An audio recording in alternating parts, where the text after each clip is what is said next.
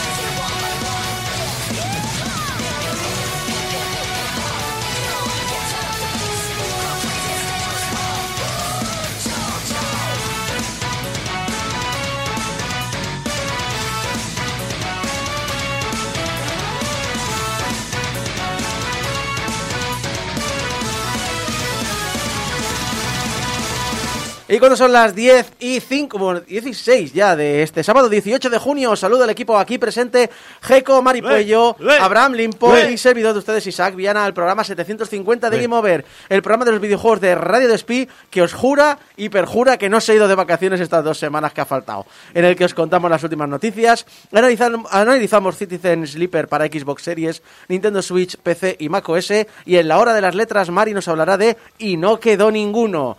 Pero antes, antes un saludo a toda la gente que está en el chat, eh, comentándonos. Salvador está comentando que es la primera vez que nos escucha en directo. Bienvenido al chat. Eh, Recuerda de participar todo lo que quieras.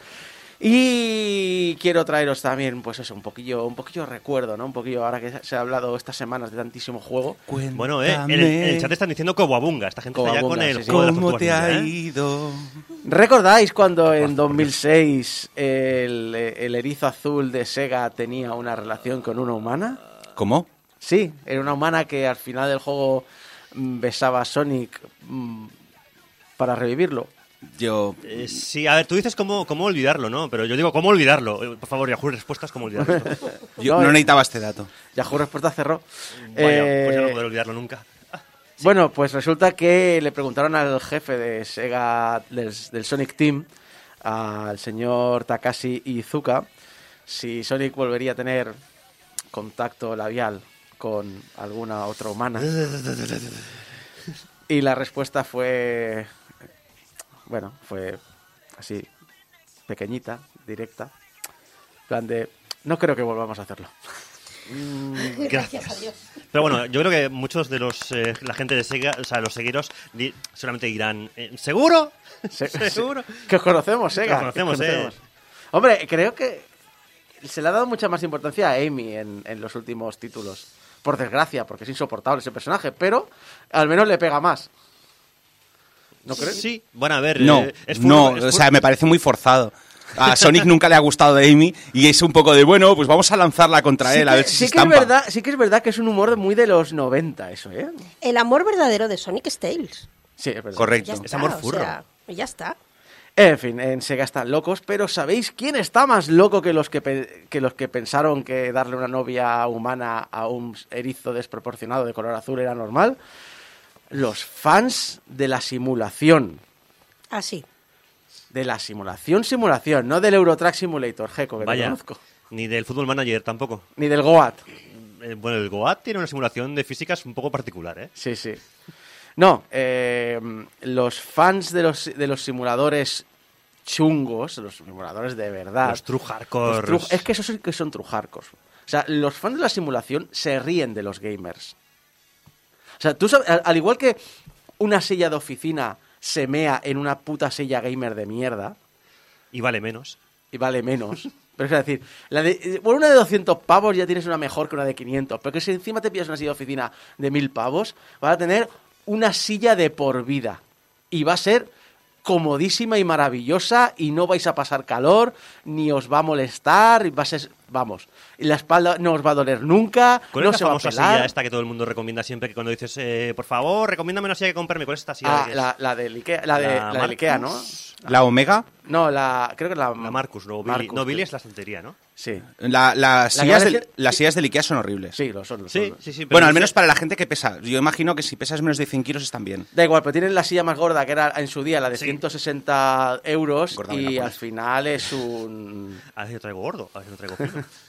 No, eh, mira, en el chat ya nos dicen TEAM, si- equipo de silla de oficina. Sí, sí, son las más cómodas. Yo lo pregunté por eh, cuando me la cambié la mía. ¿Cómo se nota que tenéis sitio en casa para cosas como sillas de oficina?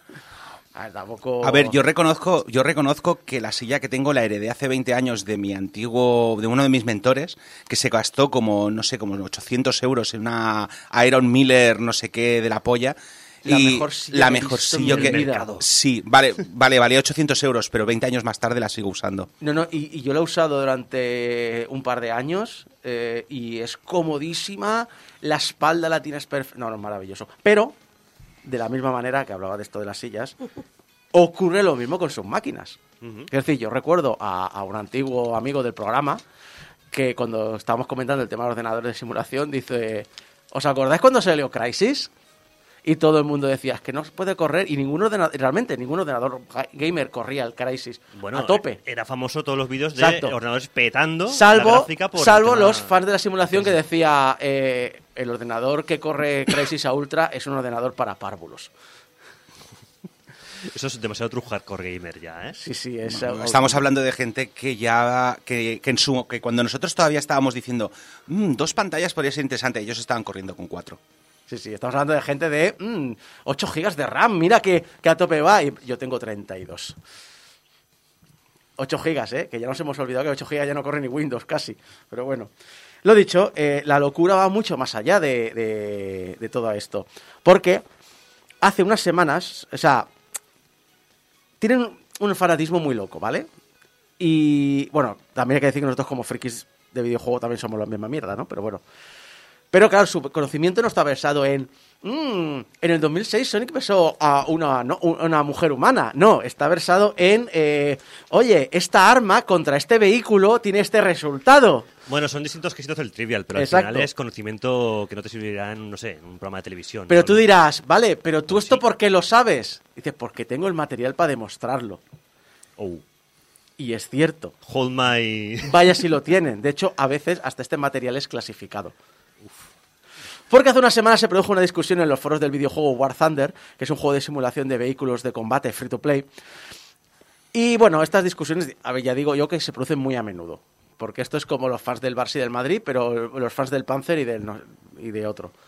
Otro vehículo así que yo no conozco, pero que, que existen, ¿no? Eh, en una de estas discusiones, en un momento dado dijo, Tate, que yo lo que digo es cierto y tengo las pruebas para demostrarlo. Y colgó una foto de un documento oficial con las características del arma y el arma en cuestión en primer plano, un arma llamada DTC-10-125. Esta arma es una bala antitanque que pertenece al ejército chino y sus características son secretas.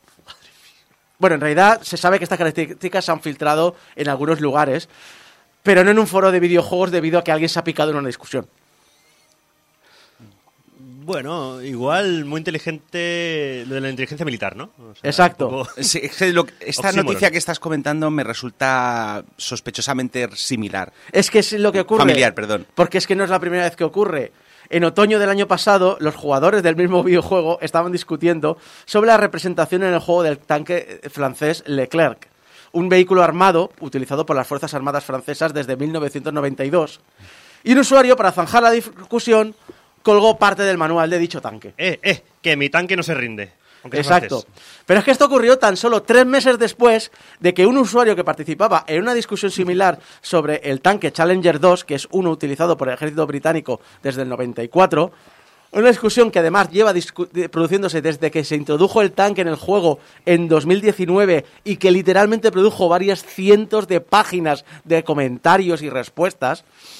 Y hasta final este dicho usuario aseguraba ser un comandante de dicho tanque y se quejaba de que el juego lo hacía más vulnerable al fuego enemigo de lo que lo era en realidad. Y para probar su punto, también colgó fotos de pedazos del manual de usuario militar de- A del ver, tanque. Lo que está claro es que eh, el poder manejar un tanque no te. O sea, no es eh, ex- excluyente de que seas gilipollas. A mí lo que me parece terrible es que en ese simulador no incluyan la, ma- la tetera que todos los tanques ingleses tienen por de fábrica. Y me gustaría poder decir que es broma.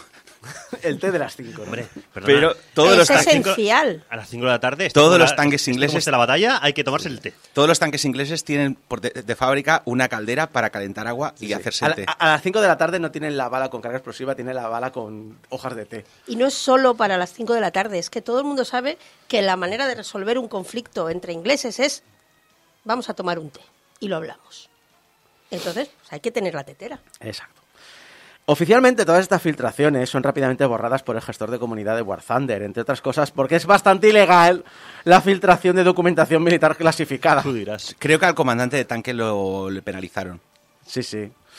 El asunto es que, por otro lado, ya han dicho que con más de 2.000 vehículos en el juego, mm, comprobar mm, la validez de dicho material, eh, ver cómo se incluye en el juego, nivelarlo, comprobarlo, pues va a ser que no. Eh, no, va a ser un... No, el tanque ya está en el juego, ya no hemos, eh, hemos hecho todo lo necesario, ahí se queda. Pero si el tanque es francés, en vez de tetera que tiene Crois- croissants o... No. Banderas blancas. El- todo, el mundo, todo el mundo sabe que los tanques franceses, tienen la, la- la cosa especial que tiene es que tiene dos marchas adelante y siete hacia atrás. Exacto. No tan fácil, eso sí, lo tuvo un empleado de Eagles Dynamics, eh, que es una compañía que desarrolla simuladores de vuelo como el DCS World. Fue acusado de conspiración y contrabando de secretos. ¿Por qué? Pues mira, resulta que dicho empleado ruso. Y dijo, necesito aprender más sobre el F-16. Así que, ¿qué hago? Pues bueno, me compro el manual y me lo traigo para casa. Eh, resulta que eh, no puedes sacar un manual militar del territorio estadounidense, aunque lo compres en eBay. Ah, ¿En eBay? Sí. Sí. A ver, es legal, es legal comprar mem- lo que en inglés se llama memorabilia de guerra, Mm. pero eh, el problema es que está, hay leyes que restringen la exportación de este material. Porque, es, eh, claro, el problema es que los F-16 todavía están En operativos en algunos países. No en Estados Unidos, pero creo que Irak, creo que todavía tiene F-16. Podría ser. Pero bueno, que lo, lo dicho, eh, perdón. se es, lo dicho, el, mm, bueno, sí, puedes irte a eBay y comprar un manual militar. Ahora, como se te ocurra sacarlo del país para llevarlo a tu casa, que precisamente es Rusia, eh, pues a lo mejor te cae un puraco. Hay y más con Rusia, ¿eh?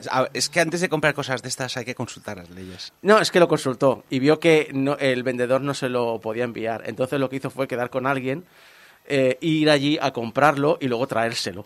O sea, que sabía que era ilegal y lo hizo igualmente. Sí, no me extraña que le cayese un puro. Claro, pero no estamos hablando de que te caiga un puro sencillito, te está cayendo un puro de, eh, de llevar secretos militares, que es un puro un poquito más gordo. Y tal como está el tema ahora mismo, por ejemplo, en Rusia, pues no está, vamos. No, esto fue hace unos años, eh, eh, ¿Sí? creo que fue el 2019, pero aún así, con Rusia, es igual, con Rusia no- Putin no se con- no te bien. metas, no.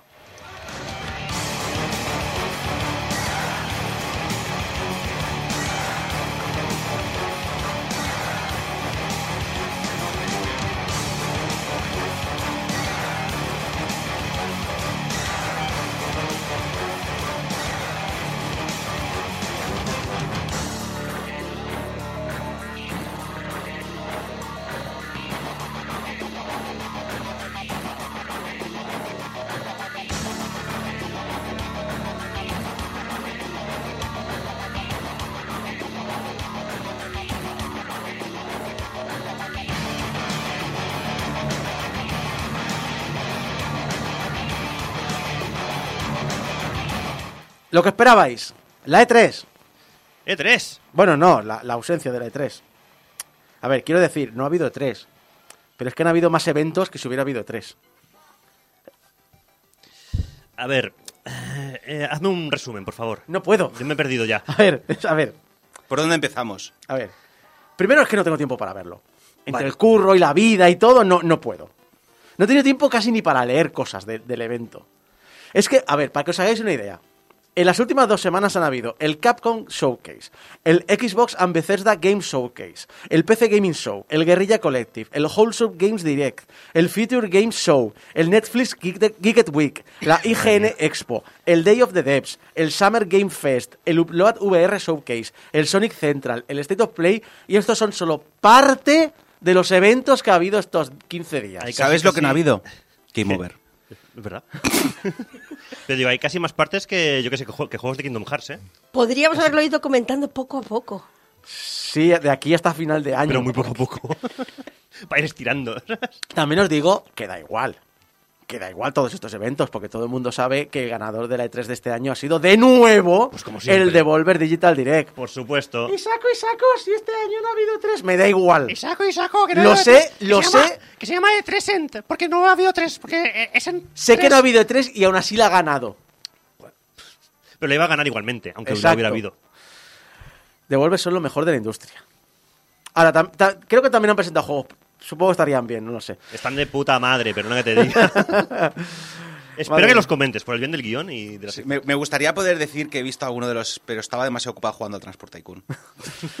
Vamos a repasar lo mejor de lo mejor de. de- mm, De no, lo bien. mejor, de lo mejor, señor. No os voy a engañar, no he podido ver prácticamente nada por temas de curro y de vida. Así que cosas de hacerse mayor.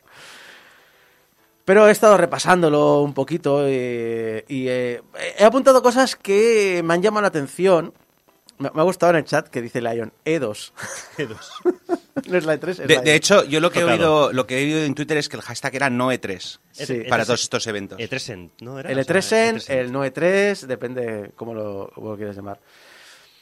Eh, lo dicho, os pido a vosotros, si queréis comentar alguno, que se me pase o tal, o, o que tengáis ganas de comentar, me lo digáis. Si en, el chat, por favor, eh, os pido también que lo participéis, que habléis de vuestros anuncios favoritos, y así vamos un- improvisando un poco sobre la marcha. A ver, se han anunciado muchos juegos. En especial porque es que hay demasiados eventos y se me pasan.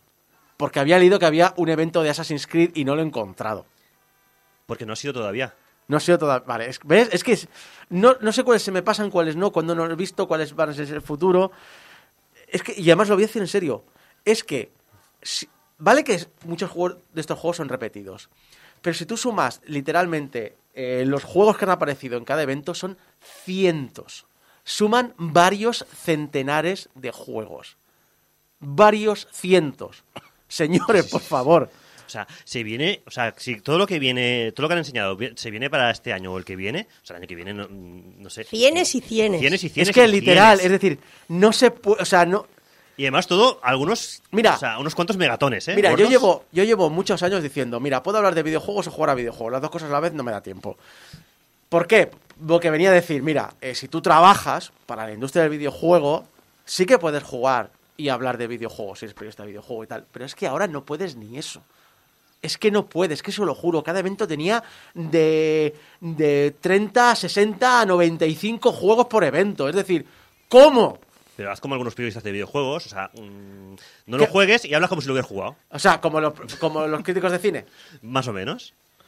En fin. Eh, te vamos a llamar el bollero a partir de ahora, de Game Over. Sí, sí. Por cierto, voy a, desca- voy a destacar este. Yo no soy fan del juego original porque no lo jugué en su día. No porque no me gusta, sino porque no lo he podido probar todavía.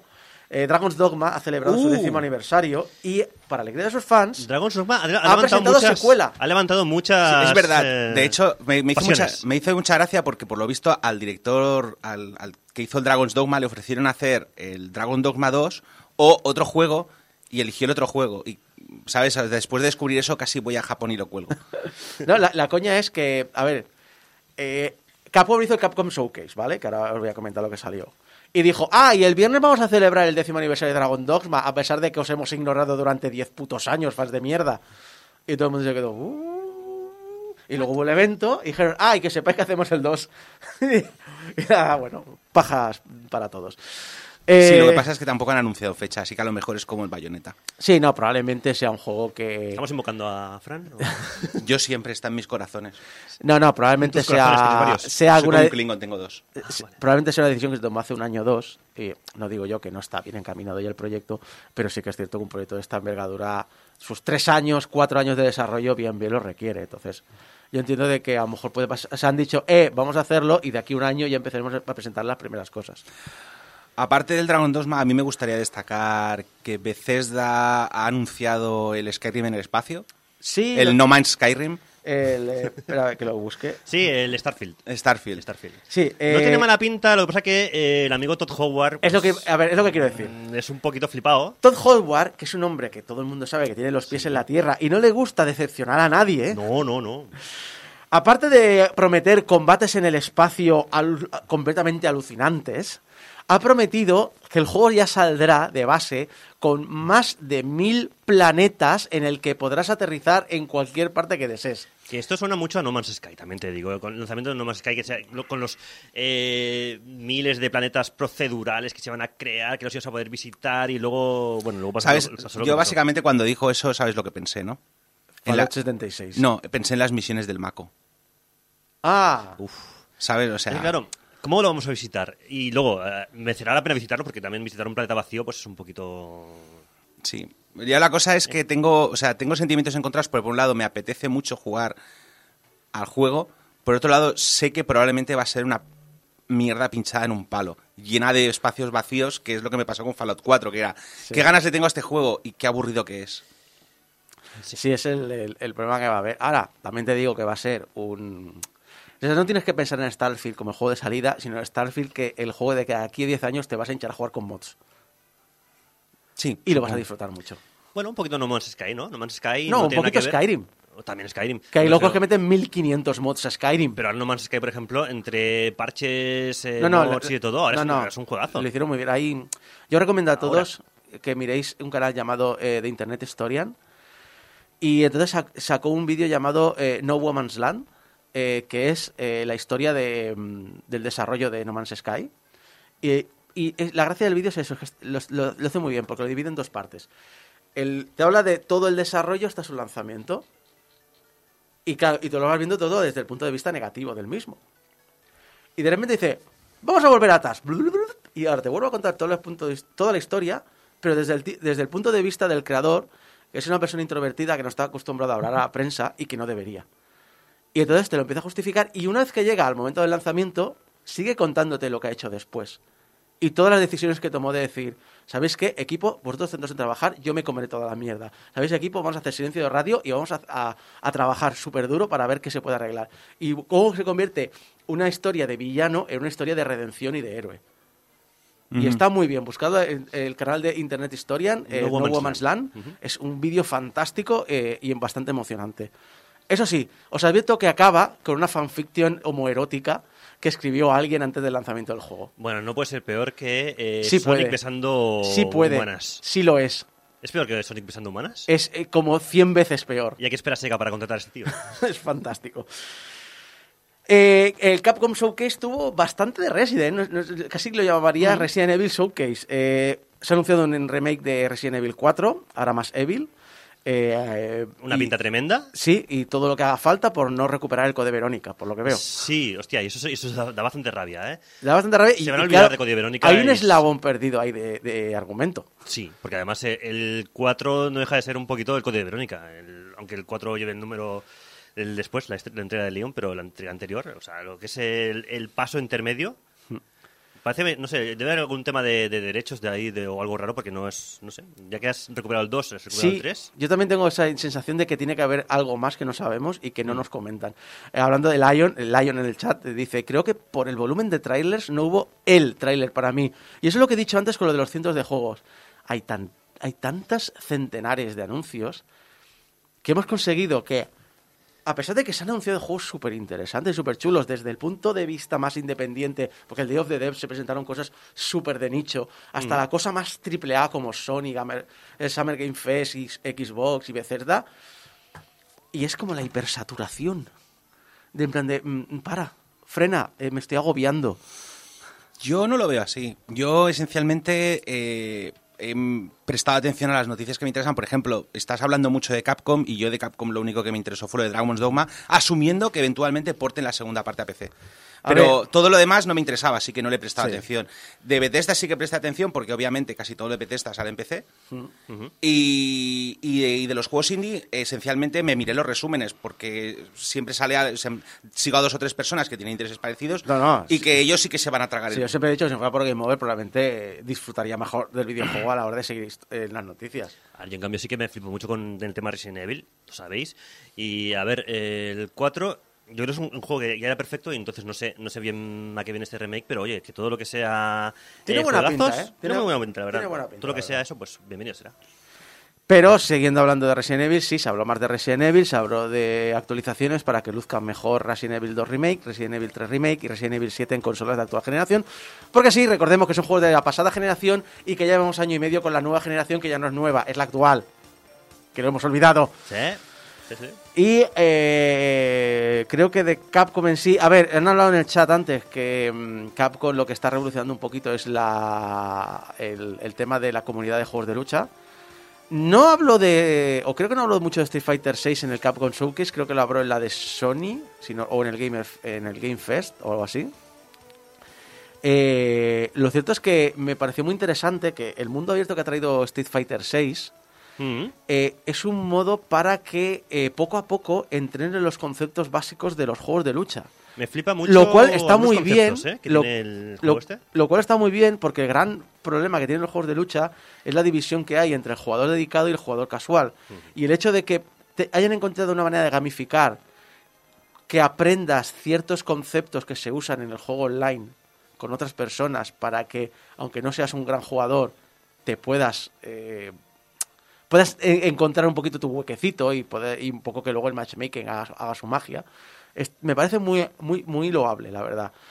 me ha gustado también mucho que es Metro City, la ciudad de Final Fight, Sí. y que también podrás ir más allá de Metro City, han dicho. Mhm. Pero me parece interesante, la Y el estilo también así más en plan eh, de pintura y... Quiero evitar la palabra Splatoon, pero eh, los no, no, combos, a, a mí, eh, a mí, yo desde Street Fighter 4, que han decidido darle un toque a brochazo de pintura eh, rollo japonés, rollo me recuerda al, al- no sé cómo se llama, su, suni- Sumie. su- sumie, Ujú. eh, han- los movimientos los han convertido, pues, como es el, el arte de la lucha, el lenguaje de la lucha, el, el- la- el vivir la lucha como, como un elemento de, de- de tu vida, los han convertido en un lenguaje de expresión en que cada uno se expresa a través de, de su, del combate. Y eh, me parece muy, muy buena pinta. fantástico, Sí, sí, la sí. verdad. Y los rediseños de los personajes, perdóname, pero esa Chun-Li nueva, bueno, nueva, ese, ese rediseño, ese Ryu, que ya directamente abraza directamente el hipsterismo de la barba, ya se ha abandonado totalmente, que algunos, no sé por qué he leído por ahí que decían que estaba gordo, perdóname, está mamadísimo. O sea, está Es que, es que, es que conf- confundimos la, el, el- el parecer fuerte con ser fuerte.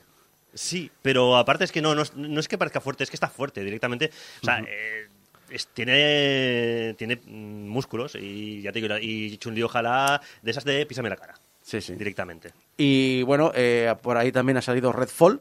Redfall. Ya no me acuerdo ya ni en... Esto es de los de Arkane, los Es- del sí. Prey y el Dishonored. Creo que esto fue en Dishonored. la... No sé si fue en la de... Sí, esto creo que fue en la de Xbox y Bethesda. Eh, salió Redfall, eh, que me parece un juego interesante porque es de lo que has dicho tú, de los creadores del último Prey y de Dishonor. Eh, al principio no me daba mucho, es que es un poco raro porque es una especie de juego de acción en primera persona con cuatro Sí. personajes, eh, muy eh, eh, lucha de estos de héroes, eh, pero eh, contra vampiros que también son como muy fantásticos. Es un shooter, pero eso, con vampiros. Y yo lo que espero es que se alejen un poquito de esta dinámica que hayan, que hayan cogido con el Deathloop. Deathloop es un buen juego, pero esta gente donde son unos maestros es en hacer juegos tipo, tipo Prey, tipo Dishonored, porque son eh, aventuras de exploración, de infiltración, eh, y son cosas que en el- con el Dishonored han perdido bastante. Por querer hacerse más, eh, no sé, más populares quizás. O Ya, bueno, pero eso ya sabes, cuesta dinero y... Claro, sí, sí. Y, y no tiene un retorno de beneficio tan alto. Le da No, mucho prestigio, no, pero no. tiene un retorno de beneficio muy Yo alto. no, no, yo creo que les da más, más prestigio hacer juegos como Prey o como Dishonored que hacer un Deathloop. Aunque Deathloop luego estuvo en todas las quinielas de GOTYs del año y tal, pero yo creo que fue un paso atrás de la compañía, ¿eh? clarísimamente. Eh, el ya esperadísimo Hollow Knight, Hollow Knight eh, Silksong, la El meme. secuela de Hollow Knight. ¿Y Simpson para cuándo? Pues mira, ya lo Pues tienes ya. anunciado. Ya lo tienes anunciado. ¿Qué más, qué más quieres? Y un juego que, de por sí, a mí, personalmente, no es que me llame mucho.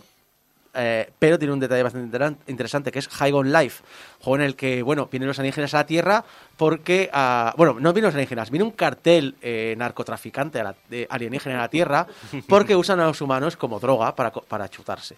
Vale, tiene pinta de que ya sé por qué está este tío aquí en. eh, en- Eh, en exacto. Eh, cuenta con la colaboración de Justin Roiland, que es Sí. el creador de Rick and Morty. De Ricky Morty, correcto. Y realmente, si veis el tráiler, es muy Rick and Morty. ¿Esto cómo se llamaba? High, High on Life. High on Life, Muy bien. colgado de la vida. Ahora hay que apuntárselo a este. Eh, Vin Diesel ya tiene curro, ahora que termina la saga Fast and Furious en el cine, eh, aparece en el trailer de Ark 2. No sé si va a ser... Arc 2 subtitulado La familia es lo que importa, ¿no? Exacto, a familia de dinosaurios. Así que si queréis verle toñarse contra dinosaurios del Jurásico o, o de donde sea, porque no, no sé de qué Sí, periodo. no vamos a discriminar. eh, Si hay que toñarse con dinosaurios. eh, A ver, se estamos hablando de humanos toñándose con dinosaurios. O sea, a partir de ahí no. O sea. Bueno, no, tienes también ahí los dinobots de ¿Pero tienen Horizon. plumas o no tienen plumas los dinosaurios? no, no, no han llegado a eso. Hemos llegado a eso en los videojuegos, ya lo sabes. Ya mucho, ya muchas veces que te salga el Horizon. Dios Habla- mío, una habla- mujer prota, ¿dónde, hemos, ¿dónde vamos a ir a parar? Hablando de secuelas, eh, también anunciaron la secuela de A Plague Tale.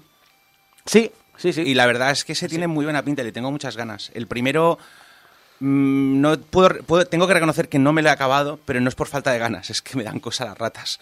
Uf, pues ese juego no es para ti. No, pero, pero el problema es que el juego era muy interesante, así que seguramente me arme de valor y me lo acabe algún día. Sí, el, eh, precisamente aquí Débora, la compañera de, de Game Over, es muy fan del primero, el primero y cuando se anunció en- hace unos meses la secuela, vamos, se le pusieron los pelos como escarpia, básicamente. Está, lo espera con gan- muchas ganas. Diablo 4 también salió en el, en el show de Xbox. Suponemos que era para tapar lo de Diablo Immortal. Lo de Diablo Immortal. Pues yo diría que no, teniendo en cuenta que eh, ya han anunciado que Diablo 4 va a tener microtransacciones. Que solo van a ser cosméticas. Eso dijisteis del Immortal, hijos de... Eh, Sony. Estoy mirando, porque he escrito una noticia del Immortal. Y sí, sí, has escrito una noticia del Immortal. Pero es que además, es que eso- del Immortal dijeron, van a ser cosméticas y luego Mira, resultó mira, ser un pay to Esto es lo que decían. Como no subas.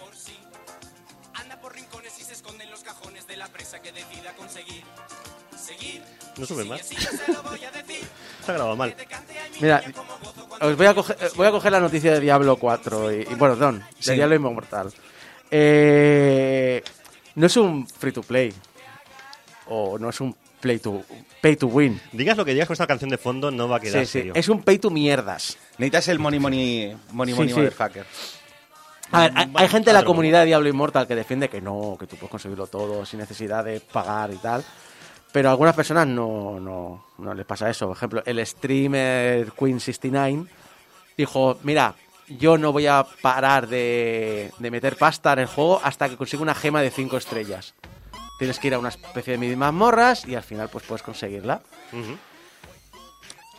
25 dólares neozelandeses por cada intento. ¿Eso es mucho o es poco? Eh, mira, eh, ahora te diré el total, ¿vale? Vale. Es que yo el dólar de Nueva Zelanda no lo llevo por la mano. ¿eh? Llegó un momento en el que se había gastado más de 10.000 dólares neozelandeses. Que son el equivalente a 6.000 euros. Vale, es mucho. Su objetivo era lograr esta gema de 5 estrellas. ¿Pero la logró? No. No. O sea, se gastó el tío 6.000 pavos Y no siquiera- logró nada. Dice que además la- la- lo que había sacado era mierda.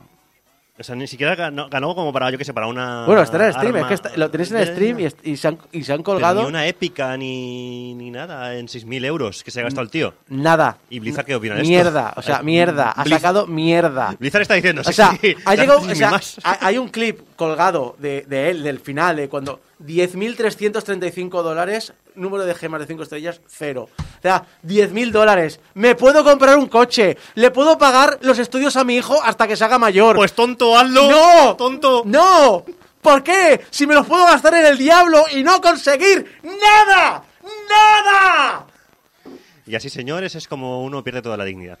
Lo peor de todo es que por lo que he leído, Diablo Immortal podría, ser- o sea, tiene el germen de un juego de un juego interesante. Sí. Es decir, no es un mal juego.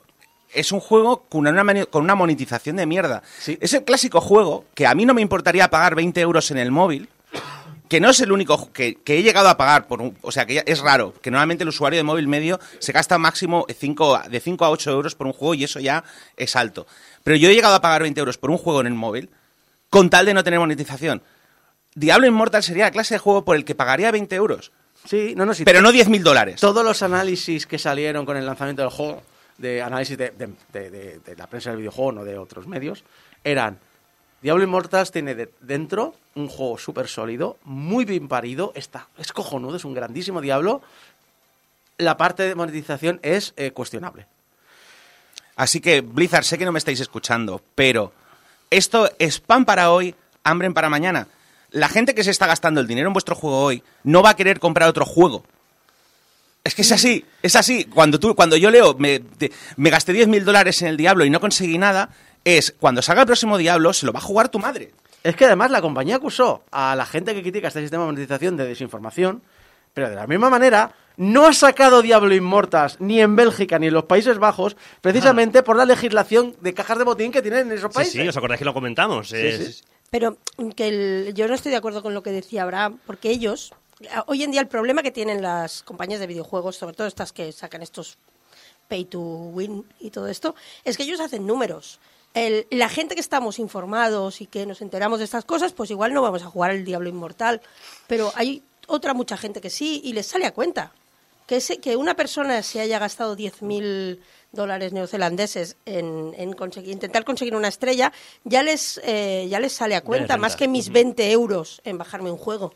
Habrá que ver, habrá que ver, porque además ayer lo hablé con, con gente que trabaja en la industria, pero ya lo habían comen- ya lo había leído comentado en, en gamesindustry.biz que se empieza a desarrollar un público de jugador de videojuegos en móvil que está medio camino entre lo que antes llamamos casual y un jugador un poquito más dedicado. Es decir, está creando una rama. O sea, la- después de una década de eh, entrada de jugadores casuales, se está ya generando una subrama, que es un poquito quizá lo que viene el Diablo Immortals a coger, que es no eres un- el jugador dedicado que se gasta 500 pavos en una consola y 60 pavos en un juego de lanzamiento, pero no eres el tío que quiere solo jugar al Candy Crush en el metro. Que a mí me hace mucha gracia lo de la palabra casual, porque yo conozco jugadores casuales que llevan un Excel con, las, con los porcentajes de cosas que pueden ganar y que no pueden ganar y las estrategias óptimas a seguir. Yo me O quedo- sea, que casual es una, es una palabra casi insultante para lo que hacen Yo, algunos. yo me quedo con la frase que dijo uno que eh, las eh, abuelas que juegan al Candy Crush sin gastarse un duro y llegan al nivel 2650 se mean en vosotros, jarcos de mierda. Correcto. Sí, sí. No era así la frase, pero venía a decir eso y estoy completamente de acuerdo. Kojima salió comentando que Kojima Productions está colaborando en un proyecto para Xbox para usar la tecnología de la nube de Microsoft y hacer algo, anto- a- ante nunca, eh, algo nunca Ante, antes visto. cabe, contra, de... Acto seguido, Kojima Productions tuvo que asegurar en Twitter que sí, que también siguen trabajando con Sony, que suélteme el brazo, señor, que solo le he preguntado si quiere las patatas de tamaño normal o grande. No, Kojima ya no nos ha ¡Traidor! Hay que decir que yo estaba muy emocionado porque realmente con Death Stranding eh, y de una segunda y una manera un poquito más eh, alternativa a PT me ha demostrado que es eh, que no que detrás de Kojima hay un gran diseñador y, y aparte que se le lleva muchas veces la boca realmente mm, tiene detrás la capacidad y el equipo para demostrar su valía.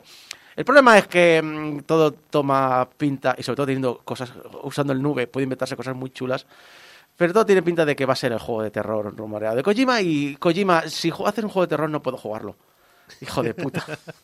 Lo hace especialmente para joderte a ti. mí, a, mí. ti. O sea, tú sabes todo lo que he leído de PT, porque PT me parece un, un experimento social y jugable fantástico y maravilloso y no puedo ni catarlo. ¿Y has probado a jugarlo sin sonido, con musiquita de alegre sonando Recu- y la casa llena de amigos? Recuerdo que eh, Aliens Isolation, que no es, o sea, es un juego de terror, pero no es un juego de terror como A se ver, entiende PT. Es, es un juego de ir con el esfínter apretado. Vale, mm, eh, pues ese juego, jugándolo a las 12 del mediodía, con un solazo entrando por el ventanal de mi comedor, eh, con mi hermano al lado, a- hablando con él y tal, y no pude acabármelo. O Lo has sea, probado, ese, es- lo has ese- probado. ese es mi nivel de cagao. Pero bueno, el PC Gaming Show, eh, bueno, son lo típico, un show larguísimo. Me parece una apuesta interesante que cada vez, bueno, que ya hace mucho tiempo que tiene mucha fuerza. Pero ah, yo me destaqué una cosa, que Half-Life Alyx va a tener una campaña extra. No, sí, ya sabemos que va a haber una segunda parte, lo que no va a haber es una tercera. Es verdad.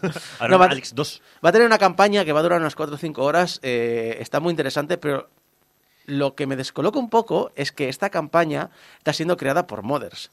No le poco- llamarán episodio 1, ¿no? Ni nada de eso. No, es que me descoloco un poco porque eh, Half-Life Alyx enlaza con el Game Workshop, así que mods tiene a montones y la gente puede hacer sus propias campañas. El hecho de que una campaña en concreto salga referenciada casi casi como una campaña oficial en el, en el PC Gaming Show es un poquito sorprendente me llama mucho la atención. No sé si realmente va a acabar teniendo eh, o convirtiéndose en parte del lore de Half-Life, porque Half-Life Alyx tiene más de. eh, a nivel de historia, tiene más de lo que aparente. Y, mira, os voy a adelantar algo. Es- La semana que viene lo hablaremos porque será el juego de la semana en el programa 751. Uh, Con invitados ¿eh? especiales. Con invitados. Uh, pero uh, novedades. Siempre que mover a la cresta, a la cresta de la ola, ¿eh? Que le den por culo al No, que quiera la- no es por, no es por nada, pero el juego que analizó hoy que salió hace dos meses, bueno, Bueno, Sí, pero. pero Half-Life Alyx salió hace dos años. hace dos años. Lo bueno es que lo vamos a compensar con invitados de altura y ahí lo vamos a dejar. Invitados, invitados que vienen la semana que viene porque cierto invitado me ha exigido sobremesa en el gallego. ¿Eh, invita- Fukui? invitados que se ponen muy furiosos. Sí, sí. De los títulos de Devolver Digital, hay, aparte de que Devolver Digital es Dios, eh, hay un par de que por sus coñas me hacen gracia. Uno es el simulador de cultistas. Bueno, yo lo llamo así, en realidad es un roguelite. Llamado Cult of the Lamb, con besitos furries incluidos. Le, le he echado un vistazo y no me llama mucho la atención. Me parece muy de lo mismo que he visto en todos los otros. Puede, pero por algún motivo el tráiler me, me me ha levantado la el interés, la curiosidad. No sé si luego el juego en sí me llamará mucho, pero el, el- cómo juega, ¿no? Al principio parece como súper inocente, pero luego es como súper turbio. Es muy raro y como mínimo quiero saber algo más. Y Angerfoot, que es un homenaje a la patada en la boca de Duke Nukem. Eh, o eso es lo que quiero pensar, porque es un shoot 'em up en el que tienes una, una reamos unas coces que vamos, que da gusto. A ver, se llama Angerfoot, o sea, pie cabreado. Sí, sí, Ya sí, sí. No, no. eh, No engaña, ¿eh? He visto, reven- eh, he visto cómo reventaba un enemigo del golpe que recibe de la puerta que tiras abajo de una patada. Es decir, aunque de todo esto, de, de lo que sacó, y este creo que a ti te va a encantar. Si consigues ver el tráiler, búscatelo, eh, Mari. De Plucky Squire. Lo he visto. ¿Lo has visto? Es- oh, Madre mía. fantástico. Es un tráiler que comienza así como una especie de aventura 2D, las páginas de un libro infantil, pero de repente sale del libro y todo el escenario, todo el cuarto del niño, la mesa se convierte en un mundo mágico de aventuras y es una cucada de lo que lo llamo Que al principio, eh, lo que es el- la parte del libro en 2D ya te atrapa, ya te llama. Sí, no, no, porque es que Pero- además ve- ves Es el, el glaseado, ves el, el glossy este, el, el, em, el brillo de la página que le da por la luz que entra y dices, es súper cuco. Pero es, es un tráiler súper inteligente. La verdad que es un tráiler que lo ves y dices, "Mm, está muy bien parido, está muy bien hecho.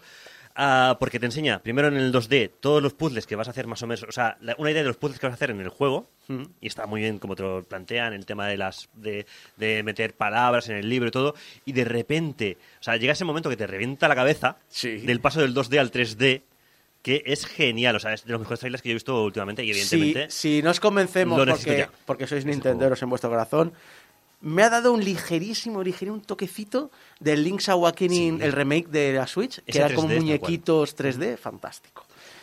Y por supuesto, est- ha habido el Summer Game Fest, la iniciativa cuya cabeza visible es el tío que cada día me cae más antipático, Geoff Keighley, que mira que le he defendido más que nadie, pero cada día me parece súper rancio. Primero, por, por, por reírse de la cancelación de la 3, me pareció un detalle Es feo. feo, y poco feo. profesional. Pero es que luego, esta semana me he dado cuenta de una cosa, que me lo ha indicado Javi Gutiérrez, nuestro amigo de Game Over. Se está dedicando a compartir todos los anuncios de otros, de Ah, otros sí, eventos sí. con el hashtag de Summer Game Fest, como si fueran de su evento. O sea, el tío está haciendo, haciendo- o sea, está tuteando juegos o, Sí. o lanzamientos o trailers, ¿vale? Eh, desde el lanzamiento de, de, de, por ejemplo, de Final Fantasy VII y tal, Sí. ah, del Reverse, y está meti- metiendo el hashtag de su propio evento, que evidentemente en su evento no se ha presentado ni, ni se esperaba. No, no, si es que la gran risa es que ha, ha llegado con mucha fuerza este tío, eh, ha estado un mes haciendo hype, bueno, su trabajo, eso también, eso se lo reconozco, eso lo hace bien. De repente ha, ha llegado la semana de la Noe 3, su evento ha quedado sepultado, Sepultado. por las docenas de eventos que han habido, y encima, Kojima no ha que es el gran amigo de Kikli, Se ha ido el enemigo. no ha pasado por el evento de No, Summer no. Se ha ido al de Xbox. Al de Phil Spencer. ¡Hala!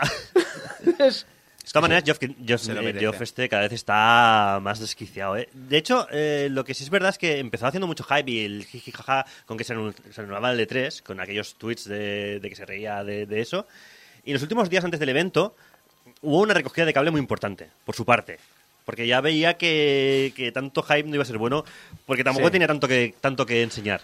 A ver, tiene cosas interesantes que enseñar. Sí, pero... claro, La primera es personal. La primera es personal. Y se llama Flashback 2, la secuela del clásico de los 90, que hace que os olvidéis de que Flashback 2 ya existe y se llama Fate to Black, hijos de puta. Dejar de revisionar la historia del videojuego. Me gusta el subtítulo, no sabía que era tan largo. Sí, parece Iba a una, decir sección de, exactamente lo mismo. parece una sección de Game Over, ¿eh? Por, el- por la longitud. Cuando Eso. hagamos el análisis, quiero que lo llames así. Flashback no. 2, no, Fade to Black, eh, hijos de puta. Pero Fate to Black apareció en los 90. Y es la secuela de Flashback. No os olvidéis de ella, que era un grandísimo juego. Que ha envejecido muy mal, sí, pero era un grandísimo juego en su momento. Ahora, eso sí, 2 lo quiero jugar con locura. Y luego, lo que sí que ha sido el gran bombazo, yo creo que era por lo que estaba así con la medallita, ha sido el anuncio de The Last of Us Part 1. Un remake del primer Last of Us que si uno recuerda el juego original con unos graficazos increíbles y era en plan decir, pero ¿cómo está corriendo esto la Play 3 que parece la Play 4? Es un poco lo que hace Sony, hay que reconocérselo siempre. ¿eh? Recordemos que God of War 2 era cómo está corriendo esto la Play 2 y parece la Play 3. Sí. Eh, ahora resulta de que mm, ves eh, los gráficos del remake y dices, ostras, pues el original parece un juego con gráficos de la Super Nintendo.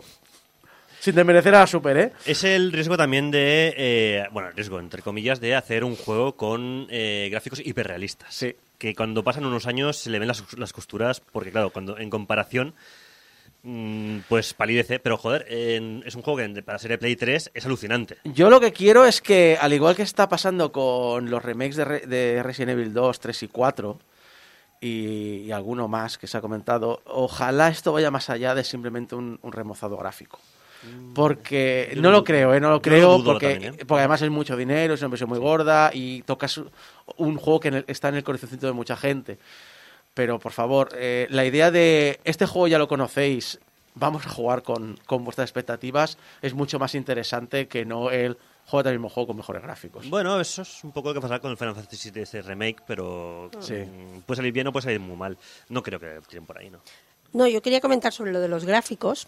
Sí que es cierto que, eh, que los gráficos ahora he visto los vídeos y es en plan, ¡buah! Pero eso es como comparar arte de diferentes épocas y, por ejemplo, decir, es que claro, en el románico no sabían pintar, mira los renacentistas. No, en el románico tenían el estilo románico, tenían la técnica que tenían y hacían lo que hacían. Y luego, pues se aprendieron otras técnicas y esto es lo mismo. O sea, la, la- la cosa esta de ir en plan, oye, aquellos gráficos que, Sí. que ya son horribles porque ahora estos son mejores. Bueno, sí, pero lo que hicieron en aquella época con lo que tenían era alucinante. Ya, y ya, eso, ya. Eh, eh, a mí es lo que me da un poquito de rabia de, este, de estos remozados, que es como, en plan, eh, le, le tiro tierra a lo que conseguimos en aquel momento con el tal. Y eso me da un poquito de rabia, No. pero eso ya es la parte de historiadora del Eh, arte de mi corazón. Eso lo tenía pensado un poco para hablar cuando hable de Half-Life la semana que viene, pero... Y es una cosa que yo como... que sabéis que hago divulgación del videojuego en YouTube, aunque tengo un poco parado por la vida, eh, pero es una cosa que me quiero quitar, que pues yo soy culpable que también lo he hecho. Eh, quiero dejar de decir nunca más en la vida eh, lo que hacíamos con los medios limitados que teníamos. No, lo que hacíamos fue alucinante. Punto. Lo que hacíamos no lo comparábamos con otra cosa porque era el tope de lo que había en aquel momento. Era, era increíble. Y no lo comparábamos con otras cosas porque las otras cosas eran otras cosas. Era como comparar un coche y una moto. Sí, las dos cosas son súper chulas, pero cada una tiene un, un objetivo y tiene un público y, y hace una función. Y esto pasa un poco igual. Eh, hay- quiero quitarme es- esa etiqueta desde los 8 bits hasta ahora de hacíamos lo que podíamos, porque os recuerdo que Half-Life Alyx, por mucho que la gente está alucinando, o, de- o, o en este caso aquí, The Last of Us, os voy a decir que en 20 años vais a decir, hacíamos lo que podíamos con lo que teníamos, cuando ahora estoy diciendo, nunca en la vida se ha hecho nada parecido. Esto ha ocurrido toda la vida. Claro. Así que me gustaría dejarlo atrás. Ha habido algunos anuncios eh, interesantes para acabar. En el, eh, sobre Game Pass, eh, por un lado las Smart TV modernas de Samsung tendrán la aplicación de Game Pass, los suscriptores podrán jugar a cualquier juego a través de la nube y los no suscriptores podrán jugar a Fortnite. Castigaos. Pero lo más interesante es que hablando de la nube, es que a partir de finales de año eh, podremos decir qué juegos tenemos adquiridos nosotros en, nuestro, en nuestra cuenta de Xbox y jugarlos a través de la nube de Xcloud. aunque no estén incluidos dentro del catálogo de Game Pass. Algo que me parece fantástico y es una patada de la boca a lo que le ha pasado a Sony de, ah, sí, tienes el, el Resident Evil 7, creo que era el 7, eh, de, mm, del PlayStation Plus este y tienes la Play 5, pero no puedes jugar la versión de Play 5, porque el parche que te autoriza gratis a Play 5 es solo si lo tienes de pago. Pero si lo tienes en el de este, aunque te compres el DLC, no lo puedes jugar porque no es compatible. O sea, es...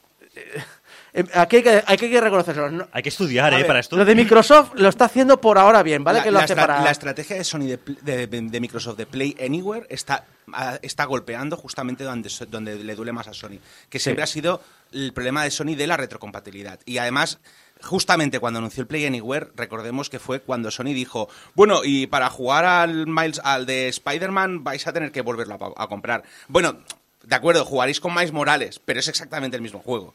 Y el State of Play de Sony sí que comentó, habló más de Resident Evil y ha comentado, pues eso, que tanto Resident Evil 4 eh, y Resident Evil Village van a tener contenido VR exclusivo para la plataforma PSVR 2, que todavía no hemos visto, pero eh, está en camino. Me parece muy chulo y muy bien. Una Aquí sí que le aplaudo a Sony en el sentido de conseguir contenido interesante. Y el evento de Final Fantasy comentó que la segunda parte de Final Fantasy VII Remake va a llegar, en serio, en forma de chapa. Digo, No, no, espera, que viene eh, remake del Crisis Core para este año y No, el- no, año la segunda viene. parte viene para el invierno de aquí dos años. Cuidado. No, no, el Rebirth se lanzará en invierno del 2023. Exacto. Y que ya están trabajando en, la- en el tercero. El tercero.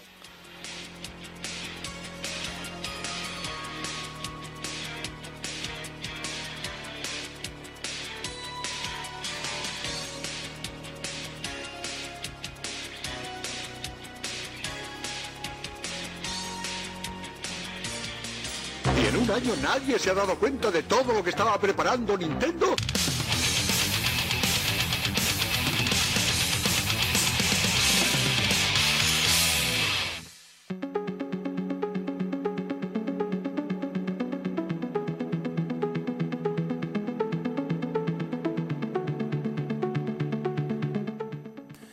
El frío del contenedor hubiese matado tu anterior cuerpo, pero ya no eras ese cuerpo. Hace mucho que vendiste tu alma a la corporación que copió tus memorias en un cibernético. El helor del espacio que está destruyendo poco a poco tu cuerpo te llega como un torrente de datos que descartas con toda facilidad. Tampoco puedes sentir claustrofobia, lo que se agradece en este contenedor minúsculo en el que te colaste. Hace tiempo que dejaste de contar las horas que llevas atrapado en él. Ni sabes tampoco cuántas horas tardarán en encontrarte, pero al menos has escapado. Ya no podías seguir viviendo así, un esclavo que no sabe las memorias implantadas son suyas o del cuerpo que dejó atrás. Te vuelves a sumergir en un sueño profundo, tratando de ahorrar la máxima batería posible. Con un poco de suerte, alguien te encontrará antes de que se acabe.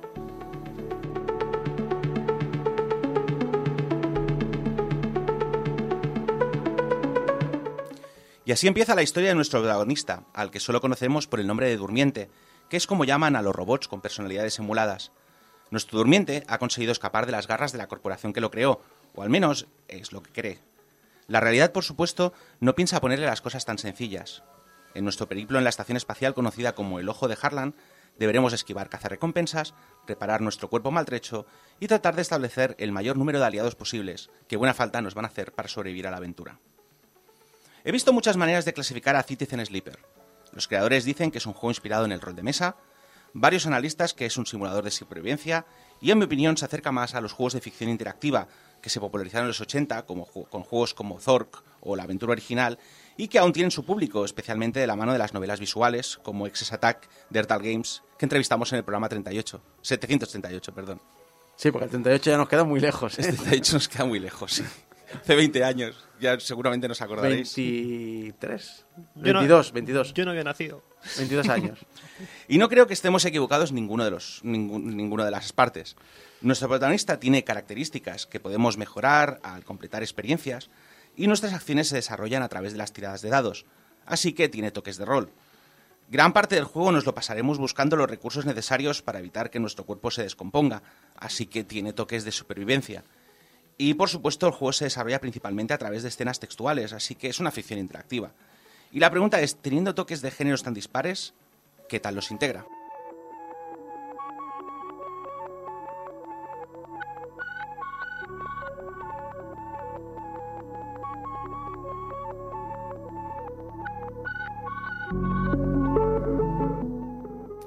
Por favor, permanezca inmóvil mientras termino el análisis. Dijo el ente, mientras una masa tentacular empieza a recorrer tu avatar virtual. Un ente salobre, virtual y físico, de firma desconocida. Por favor, identifíquese. Soy un durmiente. Es Enarp. Desconocido. Conocido. El propósito de este ente es identificar y restringir IAs sentientes. Soy un ser vivo, dices mientras luchas por escaparte de sus apéndices, que te agarran con cada vez más fuerza. Incorrecto. Su firma es artificial y se comporta como un sentiente, como un aliado, como su aliado del puerto. No escapará eternamente, ni usted tampoco.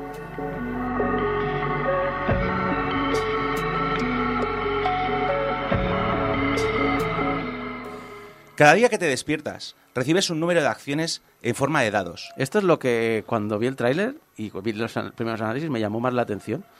Entre la estética, eh, ciencia ficción, el rollito este de las inteligencias artificiales y un poquito la suerte, que me da miedo, porque hay veces que los juegos de azar, que dependen demasiado de azar, son un poco injustos, pero mm, me llamó muy poderosamente la atención, como algo en plan de decir, mm, la vida es así, te he dado estas cartas a ver cómo las juegas. La verdad es que sí. El, el juego es. eh, bueno. El juego se desarrolla de una manera mecánica, pero. Pero es interesante. El- recibes una serie de acciones en forma de dados que dependen de tu estado físico. Si estás más roto, recibes menos dados, con lo cual puedes hacer menos cosas ese día. Si, eh, si estás en buen estado, pues obviamente puedes hacer más acciones. Y como la mayoría de las tareas que tienes que completar en el juego requieren de uno de estos dados, es bastante importante mantenerte bien de salud. Y además, algunas de esas acciones tienen un temporizador, temporizador que- que habitualmente aumenta cada día que pasa, con lo cual eh, significa que debemos... O sea, y normalmente estos temporizadores significan dos cosas, o que tenemos que esperar a que algo pase, o que tenemos que completarlo antes de que se termine. Y por tanto suele ser, casi todas las eh, historias suelen ser, o sea, casi toda la trama se suele desarrollar de una manera en la que tienes que pensar dónde vas a... O sea, en plan de, a ver, necesito dinero para poder comprar los recursos que necesito para mantenerme con vida, pero si no termino esto a tiempo, se pasará algo malo y no sé si quiero que pase algo malo. Eh, además, hay otros temporizadores que simplemente no, no puedes esperar. O sea, no quiere decir no puedes esperar, no, no puedes hacer nada para evitarlos. Están ahí y ocurren. Y ocurren. Y cuando ocurren, mm, no sé, a veces es divertido, a veces no lo es. Ya, ya, ya. Entonces- No, no, por eso digo, el concepto de, de este mezclar, el concepto de vamos a hablar sobre qué es estar vivo, Hmm. eh, vamos a hablar sobre lo que vendría a ser eh, las consecuencias, así, rollo de el capitalismo más extremo, cosas que se ven también en Blade Runner y demás, y, y- y mezclarlo todo y, y darte una gestión de recursos, y en plan de decir, ten, te estás muriendo, eh, ¿qué haces con, con tu... ¿Qué vas a hacer hoy? Sí, pero además no es te estás muriendo. Esto mm, te lo explica, o sea, Ah, Te estás muriendo, me refiero No, no, de- no, ocurre, ocurre a los primeros cinco minutos del juego, o sea que no es una cosa. Pero básicamente, en cuanto encuentras al doctor que vas a- al que vas a visitar a menudo, lo primero que te dice es: no es que te estés muriendo, es que la empresa que te fabricó te fabricó con una caducidad renovable y no tiene ningún interés eh, En renovarte. eh, no, no tiene ningún interés en que si tú no estás eh, con ellos. O sea, los durmientes son un producto exclusivo de SNARP. Eh, con lo cual, no tiene ninguna razón para, no, para lanzar el kit de mantenimiento, por llamarlo de manera, de los durmientes. Y si tú te escapas, pues obviamente... Pues está frito. Estás frito. Sí, sí. Y la luz que dura, o sea, el doble de tiempo, Sí, la sí. mitad de tiempo brilla el doble. Bueno, Y- sí, no, no. Sí, no, sí, es, es, que, sí, es, que, sí. es que la, la inspiración de los replicantes de Blade Runner, que Sí, sí. si no recuerdo mal, Los fabricaban para que vivieran cinco años, Mm. para trabajar en condiciones donde un humano normal no podría. pues, eh, me lo inspira muchísimo este juego. Sí, sí. Y, y, bueno, esto lo iba a comentar después, pero el texto está escrito con un estilo que recuerda mucho a las novelas de ciencia ficción antiguas, las de los 70-80, cuando todavía no, no estaba establecido el vocabulario y los esquemas básicos. Es decir, cuando digamos que hay, una, hay, un punto, hay un punto justo antes de la explosión de novelas cyberpunk y de ciencia ficción en el que la gente todavía no tenía claro qué palabras se iban a usar. Con lo cual se usaban, claro, no, no, por ejemplo, hay pocas veces que se usa robot, o prácticamente ninguna. Siempre se refieren a ti como el durmiente, o con mucho la- los análisis más clínicos te hablan de un ser cibernético, pero ninguno, ¿sabes? O sea, hay, hay prefieren usar ese vocabulario y adjetivos más antiguos, más... Es que, es que la- lo que más me fascina de, de la ciencia ficción en general y de su historia es eso de, de, oye, sí, más o menos voy a acertar lo que va a pasar en el futuro, simplemente no, no soy no puedo ver el futuro. Entonces, claro, me gustan mu- muchos detalles, por ejemplo, ¿te acuerdas de Cyberpunk? Que te decían, sí, sí, tú vas a recibir cada día un feed personalizado de las cosas que te interesan, en forma de fax. Sí. Y solo decir, hostia, por un lado es que tienes toda la razón del mundo, has, has adelantado lo que es el Internet y las redes sociales y los RSS, pero me estás dando una tecnología que ha quedado absolutamente caduca. Es un poco, me gustan esos detalles anacrónicos, pero al mismo tiempo actuales. De, de hecho, yo veo los scrimsheets de los scrimsheets de Cyberpunk los veo mucho como una versión física de los muros de Facebook. O sea, yo me imagino básicamente Facebook imprimiéndote los 100 primeros posts de tu muro en papel, que obviamente es papel de fax, porque el- el pa- el- las impresoras de fax son baratas, el papel térmico está pensado para ser desechable, con lo cual tiene mucho sentido que sea un fax y no una impresora. Eh, y, y básicamente tú, pues por la mañana te imprimes, imagínate que, te que tuvieses un Internet of Things de estos que te imprime eh, los 20 o 40 feeds primeros y a partir de ahí, pues tú ya si eso entras en Facebook Solo que ahora el papel, el papel del fax es la pantalla del móvil. y no, y no tienes un límite. Y puedes interactuar con ello una vez lo has recibido. Exacto. Sí, sí, pero, pero sí, sí, es una idea... No, pero no sé, es esta narrativa... O sea, de hecho a mí es un juego que me parece cyberpunk, pero al mismo tiempo es cyberpunk antes del cyberpunk. ¿Sabes? Tiene mucho más que ver con las las novelas de los 70. El problema es que ahora mismo me falla la memoria a la hora de decirte algún autor. Hemos dormido muy poco, gente. Hemos dormido muy poco. Yo he dormido cuatro horas. eh, El mismo Dick. Sí, por ejemplo, a ver, Dick de hecho es un buen ejemplo. De hecho, me recuerda mucho más, el estilo de escritura me recuerda mucho más a gente como Philip K. Dick o Joseph Farner o, ¿cómo se llamaba este que me gusta tanto? El del Planeta de la Aventura, Jack Vance, que no a, pues yo que sé, al, al- a, los de, a los de la época de Cyberpunk, que también ahora mismo mi cerebro me está fallando. Estos ya no me los sé. Yo soy, yo soy de sci-fi antigua. Bueno, a los a Neil Stephenson, a, Mm, sí, Snow Crash. eh, sí, y, sim- a- y similares. El de, ¿Cómo se llama? El de... El del neuro... Mona Lisa, el neuromante y Mona Lisa. Sí. William Gibson. William Gibson y- Ese es el que llevo todo el rato pensando y no me salía el nombre también. Sí, pues son, me- son menos Gibson y Stephenson y más Dick, eh, eh, Dick Ballard, eh, Farner. Bueno, lo que tú dices, más proto ciencia ficción, ¿no? Más años 70, más que... Porque, porque al final Gibson y, y Stephenson son más... eh, de Son los de los 90. och- son de los 80. 80-90, sí. Sí, sí. Pero, pero sí, vam- pero estaba hablando, iba a hablar de lo que era la jugabilidad, la, la mecánica de juego en sí. Eh, una de las cosas que me... O sea, de hecho lo de los temporizadores eh, es fácil ver qué temporizadores son buenos y qué, cuáles son malos. Unos son amarillos, los otros son rojos. Rojo o malo. o sea, no tiene mucho misterio.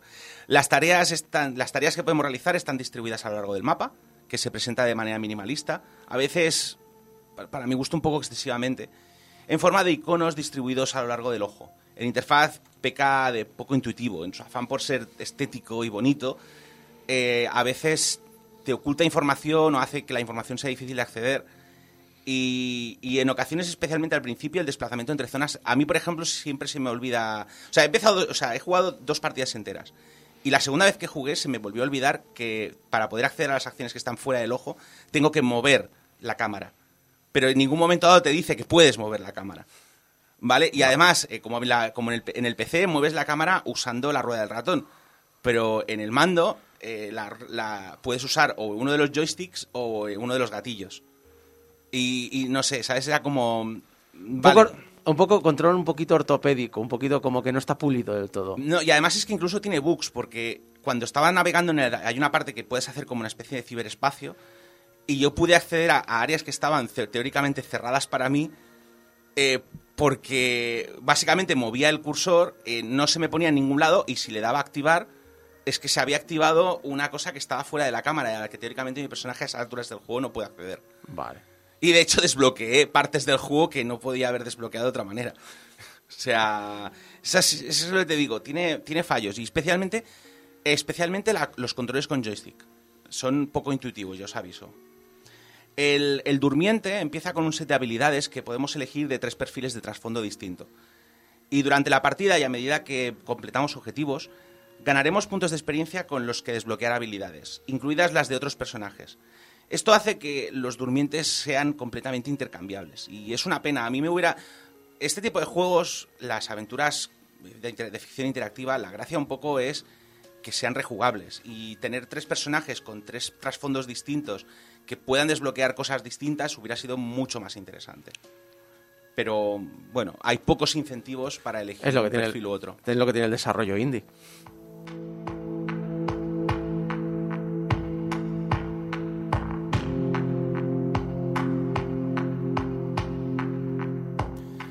El primer bol de giroles es gratis, durmiente, pero debes contarme una historia. Piensas qué clase de historia podrías contar y te decides por contar lo que has experimentado hasta el momento en la estación. El contenedor abandonado que has convertido en tu hogar. Las largas jornadas en el taller de Drago.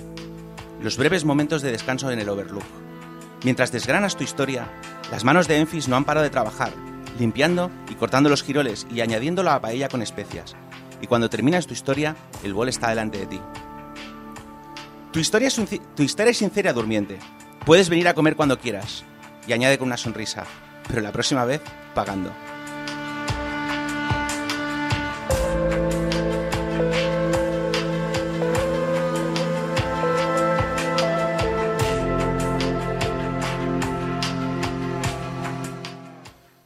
Citizen Sleeper no tiene gráficos impresionantes. Como ya os he mencionado, tiene un estilo muy minimalista y en parte por ese estilo minimalista eh, el ojo de... No, no queda muy bien usar gráficos hiperrealistas. No, el- me gusta, tiene mucho estilo propio. No te voy a Sí. decir que sea muy complejo, pero No, no, no. Tiene un me, estilo chulo. me gusta mucho, pero eh, a veces... O sea, el interfaz peca de simple, pero no es un problema que le vea de cara al juego. El ojo de Harlan se muestra como un esquema, casi como una especie de mapa 3D Com- simplificado. sí, como, un, como una especie de, de, mm, de dibujo técnico. Sí. Y, el, y los diálogos suelen ir acompañados por, por retratos de los personajes en 2D, con un estilo gráfico que me recuerda un poco a, a algo a medio camino entre los finales del Metal Hurlan y las primeras novelas de Shiro, las primeras novelas gráficas A, de Shiro, a mí me ha recordado un poquito el estilo de cómic francés de ciencia ficción. que es Metal Hurlan. Ah, es que no, ya sabes yo que no controlo. Me- Metal Hurlan era la, como la revista más importante de ciencia ficción francesa, Vale. donde participaron artistas, o sea, Claro, es que me recordaba- artistas, artistas como Moebius. Exacto, es que me recuerda un poco el, se- el rollo Moebius, el rollo, pues lo que hacía con, no sé qué, 5, Halcón 5, no, Johnny 5, no me acuerdo cómo se llamaba. Una serie de ciencia ficción así que me recuerda, el, el color y el trazo y el estilo me recuerda a ese rollo. Aquí en España hubiéramos tenido, aquí en España teníamos la 1984 de Dutain para estas cosas. Isaac, eh, Johnny 5 era el de cortocircuito, ¿eh? No, Por es, si- es que era a- Aníbal 5, puede que se llame, no me acuerdo, era una serie también muy loca, pero era así, este rollo me recuerda. Sí, no, bueno, pues básicamente eso, sí, Mobius, Altuna, eh, Jiménez en su momento, en su época de ciencia ficción. O también te digo, tiene una estética, a veces también tiene una estética más tirando al manga japonés, pero manga japonés de los 80, de, pues cuando Shiro dibujaba Apple Seed o, o- Casi te diría eh, eh, Orión, Black, eh, ¿cómo se llama? Black. eh, Mega- Bla- sí, Black City, no sé qué. No, era el de las marionetas, el marionette. Bueno, acuerdo- la primera- Black, la Black- Saber, no sé cuántos. No, no, era, era la primera la primera obra que hizo Shiro. Era, eh, era adjetivo, pronombre y número. no, no, no, no, era Black eh, y algo más. No, pero era básicamente una, una primera obra que escribió de ciencia ficción que además la hizo en fanzine, me parece recordar. Entonces, era un poco de ese palo. Sí, pero bueno, el no sé, la cosa es que los personajes tienen esa estética de, de, de- de usar como pantalones muy abombados, van cubiertos con, con ropas así como de estilos muy diversos. Akira me recuerda un poco. Sí, pero Akira tiene un estilo más... No, no tanto del anime como de los diseños del cómic. Sí, sí, sí. Pero bueno, en cualquier caso... Black Magic. Black Bla- Magic, Black Eso. Magic era. Los, los, bueno, en cualquier caso, los gráficos me gustan y la- también tengo que decir que la banda sonora, aunque se limita a pistas ambientales y te ayudan a meterte en el juego, no me parece especialmente memorable, pero la verdad es que tampoco me molestaría tenerla de fondo. Ya la, estáis- la habéis oído durante estas narraciones. Suena bien. No me molesta tenerla de fondo. Es una de esas bandas sonoras que para hacer otras cosas mientras tanto, o sea, en plan escribir Sí. eh, otras cosas, está muy bien. Te ayuda mucho, a, gusta me- mucho, ¿eh? te, te ayuda a mucho a meterte en la historia. Muy ambiental. Sí, poquito a poquito, ¿sabes? Pero al final todo esto es un poco irrelevante. Es decir, gráficos hay pocos, la música es minimalista, los interfaces es minimalista, todo es mínimo porque la parte importante es la historia. La hemos comentado antes durante la anterior pausa. ¿vale? Es una historia de ciencia ficción al uso, eh, con grandes dosis de filosofía, mucha parte de qué representa ser humano, que es una cosa que a mí siempre me ha... O sea, perdón, ¿qué es... qué, qué- qué representa, más que ser humano, qué es ser sintiente?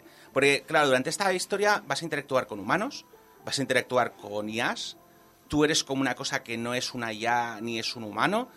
Durante, va- o sea, va a haber bastante de la va a haber bastante de la historia en la que te planteas si, si eres claro es eh, ¿qué, es estar, ¿Qué significa estar vivo? Exactamente. ¿Qué parte de, qué parte de mis memorias, de las memorias que yo tengo son mías?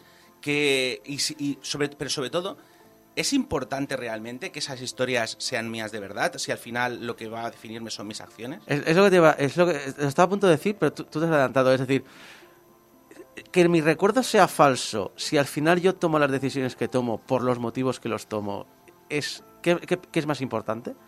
Realmente, es decir, realmente tiene importancia de que me hayan implantado una idea para lo que quiero hacer, si realmente es lo que quiero hacer. A mí era una de esas, a mí es justamente una narrativa que me llama mucho la atención. Yo tengo que reconocer que cualquier historia sobre IAs y la importancia de ser vivo eh, es, es lo mío, ¿vale? Dádmelas, dádmelas. De hecho, es una de las razones por las cuales siempre ah, le digo a la gente que me gusta mucho eh, Ghost- la, la película de Ghost in the Shell. La novela, imagen- la novela gráfica está muy bien, ¿La imagen real quieres decir o la película original de no, la película de, Mamoru Mamoru? Oshii. Vale, la, la novela gráfica está muy bien, pero la parte filosófica de la novela gráfica queda un poco en segundo plano por las escenas de acción.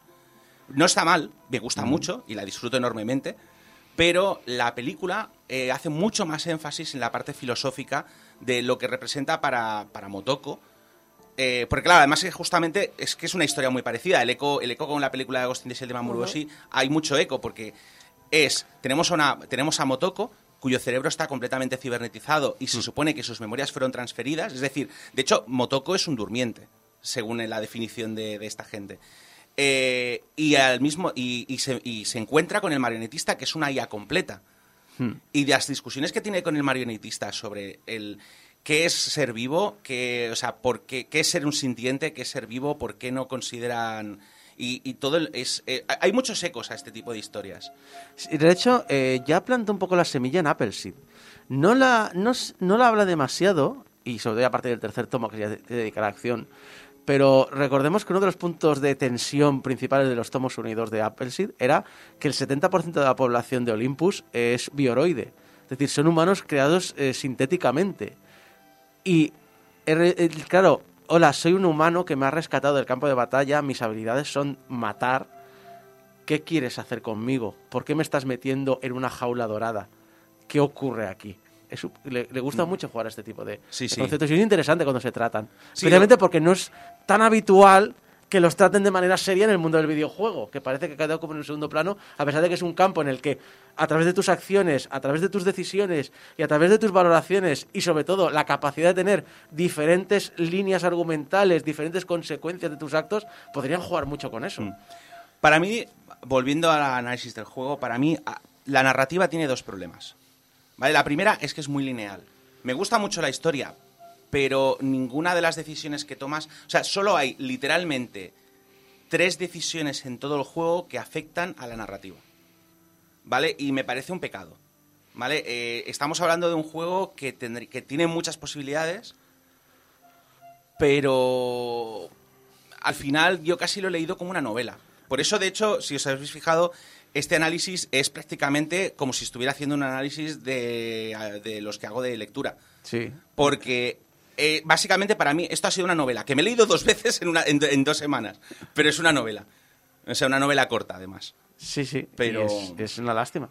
Sí. El otro defecto, y esto sí que me parece grave, es que el juego no está traducido al castellano. ¿Vale? Entiendo que es un juego indie, que sale con un precio ajustado.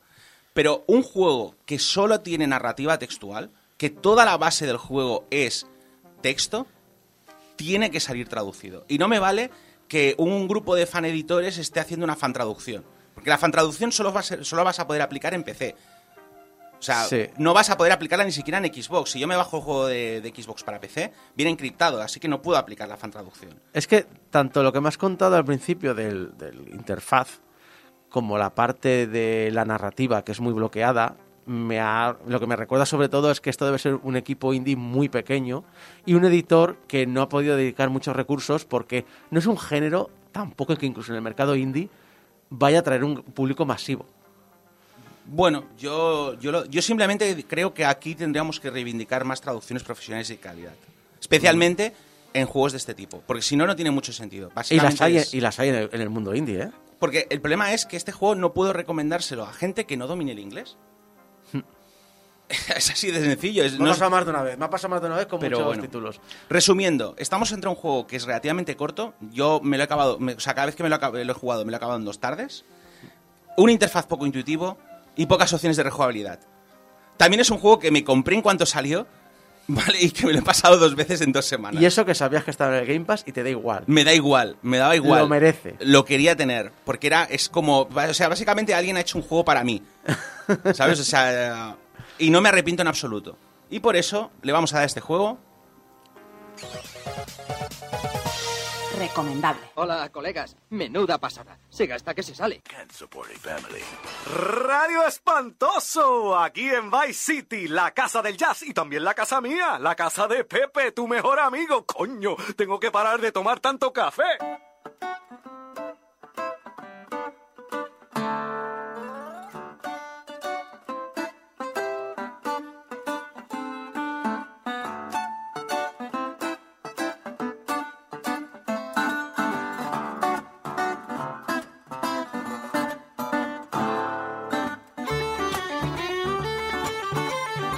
Es la hora de las letras y es la hora de las letras que más miedo me da porque Mari ha decidido acabar a lo grande. Eh, bueno, ya sabes que Mari es una persona muy pasional y cuando la dejas suelta puede ser doblemente pasional y me parece que, este, que esta sección la, la vas a llevar al extremo. Sí.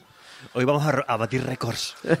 No sé de qué. porque sé que sé que hay mucho amor por por la, por la persona que hay detrás de este, del libro de esta semana. Sí, la verdad es que sí. Eh, para esta última sección de la temporada me he querido alejar un poco del género del terror del que he estado hablando en las otras secciones, aunque no demasiado.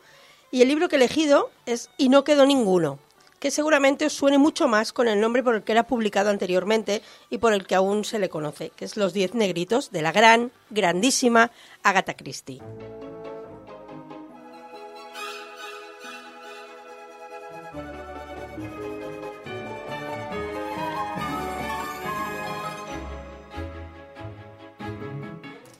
Y digo que no me alejo demasiado del terror, aunque la autora del libro sea la gran dama del misterio en persona, porque la historia de los diez negritos es algo más que un misterio a resolver. Es un slasher, un slasher en toda regla, tal vez el primero que yo me leí en mi vida, donde los personajes van cayendo como moscas mientras tratan de dar con el asesino en un entorno claustrofóbico y desconocido. La historia yo creo que es, que es bastante conocida para todo el mundo, pero para quienes no sepan de qué hablo, leed un poco. Se trata de la reunión de 10 desconocidos en una pequeña isla donde solo hay un acantilado y una mansión. 10 desconocidos que han sido invitados con un pretexto u otro a pasar una noche en la mansión por un personaje anónimo que no aparece en el momento de la cena. Durante la misma cena, una voz acusa a todos los presentes de haber cometido algún supuesto crimen, todos niegan haberlo cometido, y les dice que van a morir por ello. Todo el mundo piensa que es una broma de muy mal gusto hasta que el primero de ellos cae. Pronto la paranoia y la desconfianza sacarán lo mejor y lo peor de cada uno de ellos mientras el tiempo se les acaba. Mira. Y las vidas. Yo la obra no la recuerdo. Si la he leído o si la he visto, es posible que la haya hecho, pero no me acuerdo. Sin embargo, sí que me acuerdo de la enorme inspiración que fue un cadáver, Un cadáver a los los postres. postres. Lo estaba pensando Exacto, justamente sí, sí. ahora. Evidentemente, un cadáver a los postres es una. Es- se inspira en esto y luego es una parodia Sí. de todos los, eh, los libros y todos los tipos de, Tropos de- y todo. de detective, no solo de Agatha Christie, que hay, hay un par de personajes que están inspirados en personajes de Agatha Christie, luego está un personaje inspirado en Marlowe, otro personaje que sería el típico detective, Colombo. bueno, Colombo. Colombo, el detective Eh, chino, El detective el- chino que es el, que es el actor este Peter Sellers. Peter Sellers. Sí, sí. No, no, eh, Sí, si sí, no la conocéis, Un cadáver a los postres es una Sí, sí. película, es una señor- comedia fantástica. El señor Benson, señora. Señor- Mira, las, las comedias de misterio que hay que ver son Un cadáver a los postres y Cluedo. Ambas hay que verlas. Si sois fan del género, tenéis que, que ver las dos. Cuchillos fuera. También. La tengo pero es- pendiente. y Tengo ahora van a pendiente. estrenar la segunda parte. Bueno, la segunda Está muy parte en bien, breve. francamente bien, ¿eh? Un- Mucho. puñal- puñales por la espalda. Sí, sí, sí. Eh, pero bueno, antes de profundizar en la, en la obra, en los Diez Negritos, o y no quedó ninguno, me tengo que ir acostumbrando. Eh, ¿Y por qué me gusta tanto? Voy a hablaros un poco de Agatha Christie. eh, la última vez os dije que traje una autora que, que era bastante desconocida para el público general, al menos su nombre. Eh, y sin embargo, esto es todo lo contrario. Yo creo que Agatha Christie es uno de esos nombres que todo el mundo ha oído. Si no has leído los libros, habrás visto las adaptaciones a cine. Si no has visto las adaptaciones a cine, habrás visto eh, alguna de las obras de teatro. Y si no las has visto, ve a verlas. ¿Has O sea, visto alguna inspiración suya? Sí, sí. Algo que se ha inspirado en la obra de Christie, aunque no sea la obra de Christie Sí, adaptada. sí, sí. Además que ella ha salido como personaje, Agatha Christie, el personaje real, en algunas películas con mayor o peor suerte, e incluso llegó a protagonizar un pedazo de capítulo de Doctor Who en Sí. la época de Tennant y Tate. Y la cuestión es que es una de las autoras más conocidas y prolíficas de la historia, de, en general, o sea, de los cuando como autora femenino lo es, pero como autor en general también y es capaz de crear personajes y tramas que forman parte ya del imaginario popular y además retrataba la sociedad inglesa de la primera mitad del siglo XX como pocos. Eh, su, su vida misma era para una peli o dos. Eh, fue enfermera en la Primera Guerra Mundial, momento que aprovechó, por cierto, para escribir su primera novela e inventar a uno de los personajes también más reconocibles de la historia de la literatura, Hercule Poirot, que es un bigotudo y pedante belga que cae tan mal como bueno es resolviendo crímenes. De hecho, está basado en los inmigrantes belgas que, que ella misma atendió como sí, sí, enfermera. exacto. A mí siempre me, siempre me acordaré de una de las películas de Hercule, Hercule Poirot que venían a entregarle un loro. Here's your parrot, Mr. Poirot. Es- no, perdón, here's your parrot, Mr. Poirot. And- y entonces él dice, no, mi nombre es Poirot. Y entonces el otro dice, bueno, pues aquí tiene su Poirot, señor Poirot. sí, sí. Es, Es- es más un gag de Monty Python, ¿eh? Casi, sí, casi. sí, pero sí, pero es un poco el, el- el rollo este, ¿no? De todo el mundo pronunciaba mal su nombre, él poniéndose, plan, no, es Hercule Poirot. Y no soy francés, soy belga. Y estas cosas que, que realmente están inspiradas eso en personajes reales que ella llegó a conocer. Se casó bastante joven con un tipo al que le gustaba el golf y su secretaria más que ella. Eh, todo esto le, le Vaya, trajo... vaya. Sí, qué raro suele... Sí, los sí. señores ricos a los que les gusta más el golf que la secreta- y las secretarias que su mujer. Hmm. Eh, la cuestión es que la, la historia oficial dice que esto la llevó a caer en una terrible depresión, aunque ya en aquella época era una, una autora ya conocida, y que una noche, conduciendo su coche, tuvo un accidente. Estuvo 11 días desaparecida tras esto, y todo Londres buscándola, ya era una autora muy conocida por entonces. Además, como me ha recordado Geco antes, incluso em, Sí, eh, Arthur Conan Doyle, es que esto es muy gracioso. Ver, era muy amigo de ella. Sí, sí, era muy, eran muy amigos, de hecho, eh, el, el creador de Sherlock Holmes, básicamente. Ah, al estar varios días des- desaparecía en paradero desconocido, eh, se llevó un guante de, de ella a una medium para ver si, si la medium me encontraba donde, estu- donde estuviera el cuerpo ya a estas alturas que se, se suponía que se había muerto o algo de, Agatha no estaba muerta, estaba de parranda. Estaba de Bueno, parranda. Bueno, Bueno, es que la historia telita, ¿eh? Exacto. Eh, al final no, la, no había manera de encontrarla, publicaron su foto en todos los periódicos con diferentes gorros, diferentes gafas para que si la veían y tal. Tiene Al final, gafas, usa sombrero, clac, clac, clac, clac. al, undécimo, al undécimo día reapareció con una amnesia terrible que hacía que no recordara qué había hecho durante estos 11 días. Los nervios y la depresión, pobrecita, las mujeres ya se sabe. La cosa es que reapareció en un spa donde estaba inscrita con el nombre del amante de su marido, junto a la casa de la cual, por cierto, tuvo el accidente de coche, motivo por el que la policía llegó a sospechar que su marido la había matado. Reina es poco. La tía estaba en el jacuzzi ahí diciendo, "Ay, Sí, qué, qué depresión. leyendo, leyendo las noticias de su propia desaparición con la cara llena de, de barro. que en su Y unos momento, pepinos en los ojos. Sí, sí. que en su momento fue eh, carne de tabloide, ¿eh? Sí, porque sí. se pusieron las botas con eh, dónde está Agatha Christie, las fotos de con la con como si estuviera disfrazada, en plan de si la veis por la calle disfrazada, a ver si la reconocéis así. Sí, sí, por, Pero que es Agatha Christie, no Mortadelo. por supuesto, después de esto se divorció de, su marido, aunque se quedó su apellido porque ella era el, era el apellido con el que ella había publicado hasta entonces, era como la conocía todo el mundo y era un apellido famoso.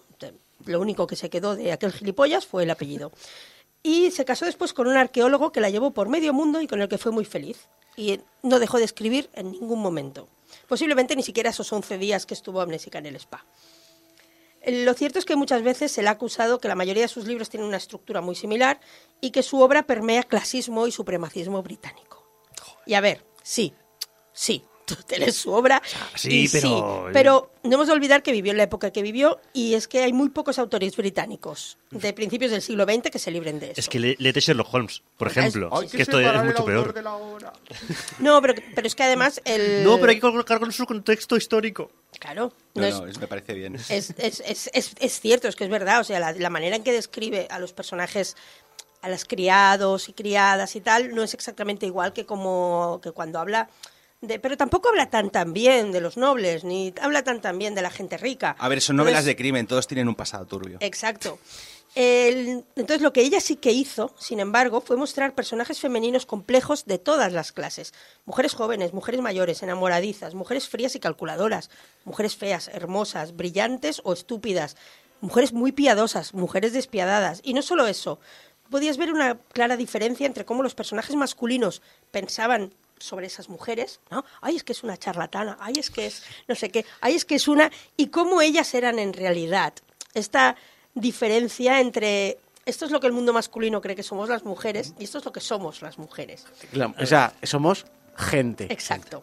Que igualmente el tema es que si tú, o sea, vale, a lo mejor no te has leído ningún libro, pero con que hayas visto un par de, de capítulos de Poirot o de las series de Miss Marple y tal, te das cuenta de que los personajes femeninos son muy potentes. Eh, en casi todos los eh, crímenes que pasan, hay personajes femeninos que no son lo que parecen o son muy, muy importantes en la trama, de una sí. forma o de otra.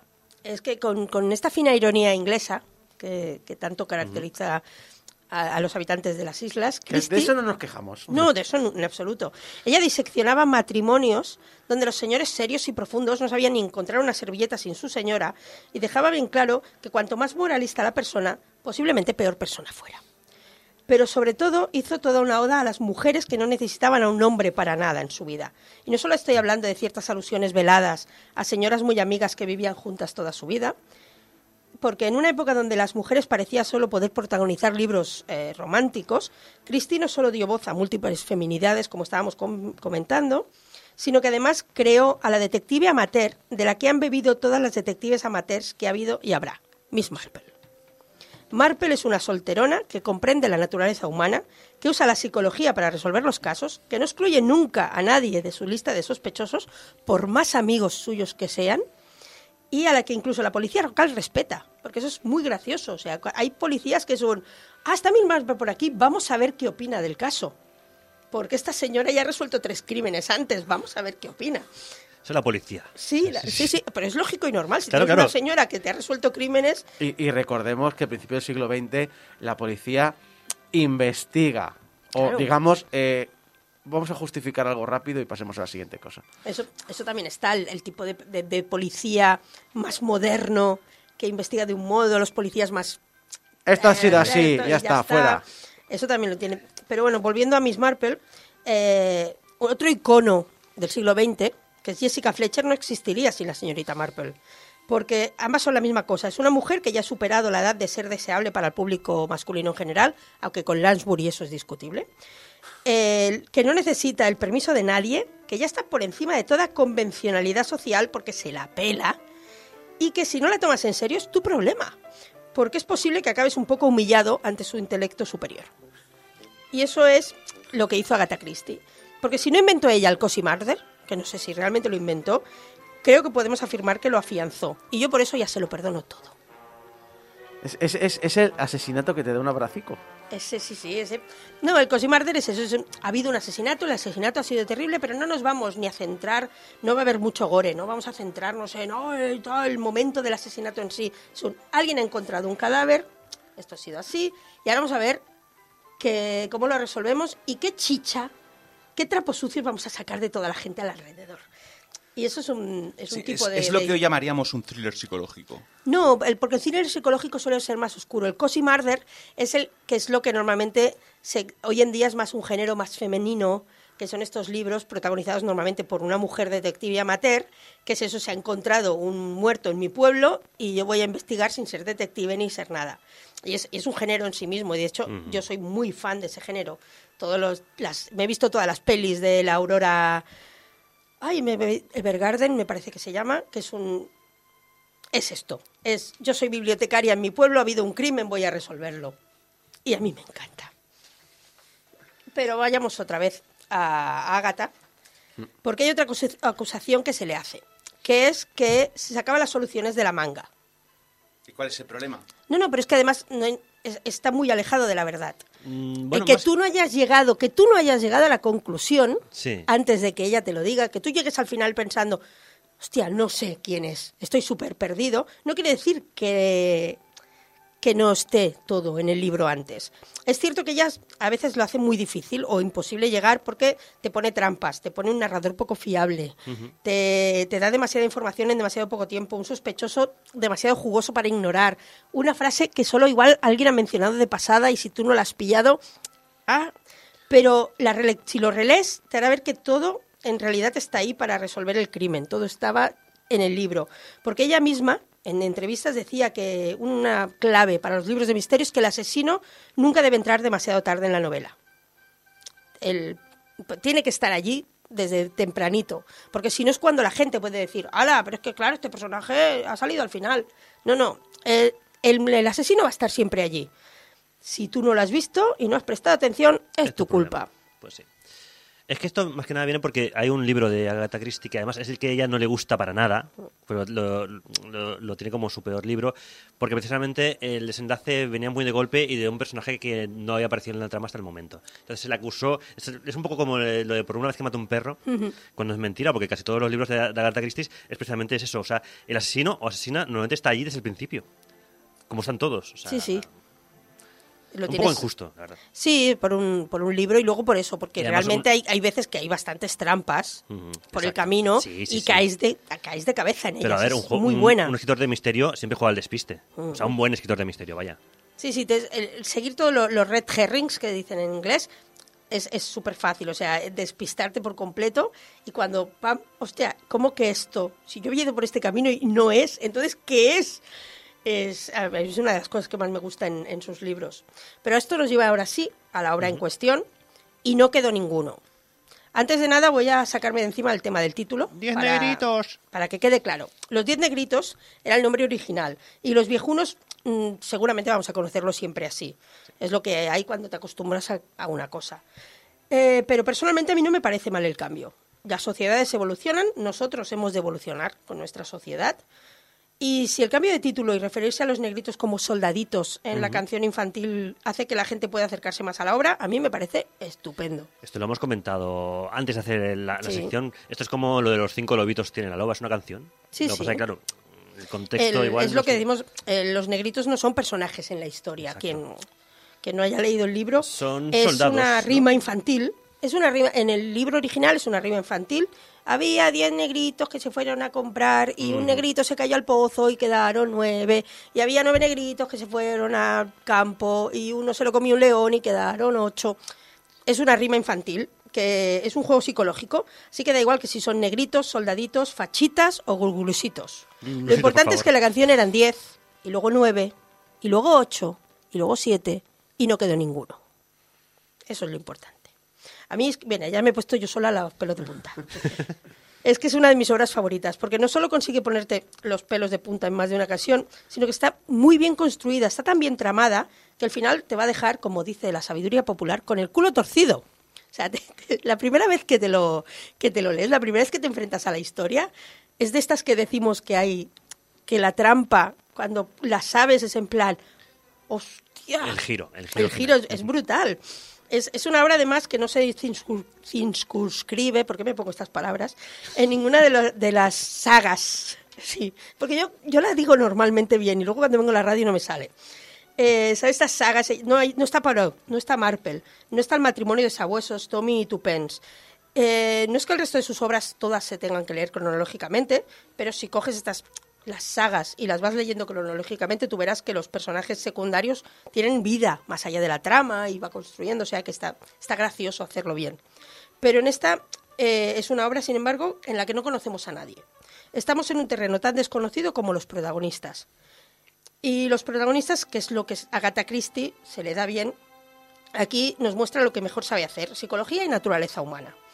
Tenemos un juez demasiado duro, un doctor alcohólico, un joven que corre demasiado con su coche, un general que mandó a un rival al campo de batalla, una mujer de bien que echó a su criada embarazada, un hombre de acción que abandonó a sus camaradas a su suerte, una institutriz que no pudo evitar una tragedia, un policía corrupto y dos sirvientes que heredaron una pequeña fortuna de su anterior y anciana empleadora. Todos proclaman su inocencia, que todo es, por supuesto, todos tienen una excusa muy buena para lo que fuera que ocurrió, pero la verdad es que está, eh, eso, la verdad está por encima de cualquier excusa, y de eso se trata esta obra. El modo magistral de, de mostrarnos las contradicciones humanas, de dejar muy claro que una cosa es la ley y otra la justicia, que lo moral no es siempre lo correcto y sobre todo, como hemos dicho, que todo el mundo, con un buen motivo, puede ser un asesino. Todo esto se presenta en esta obra en su máximo esplendor. La autora nos entretiene en decirnos si algo está bien o mal como narradora.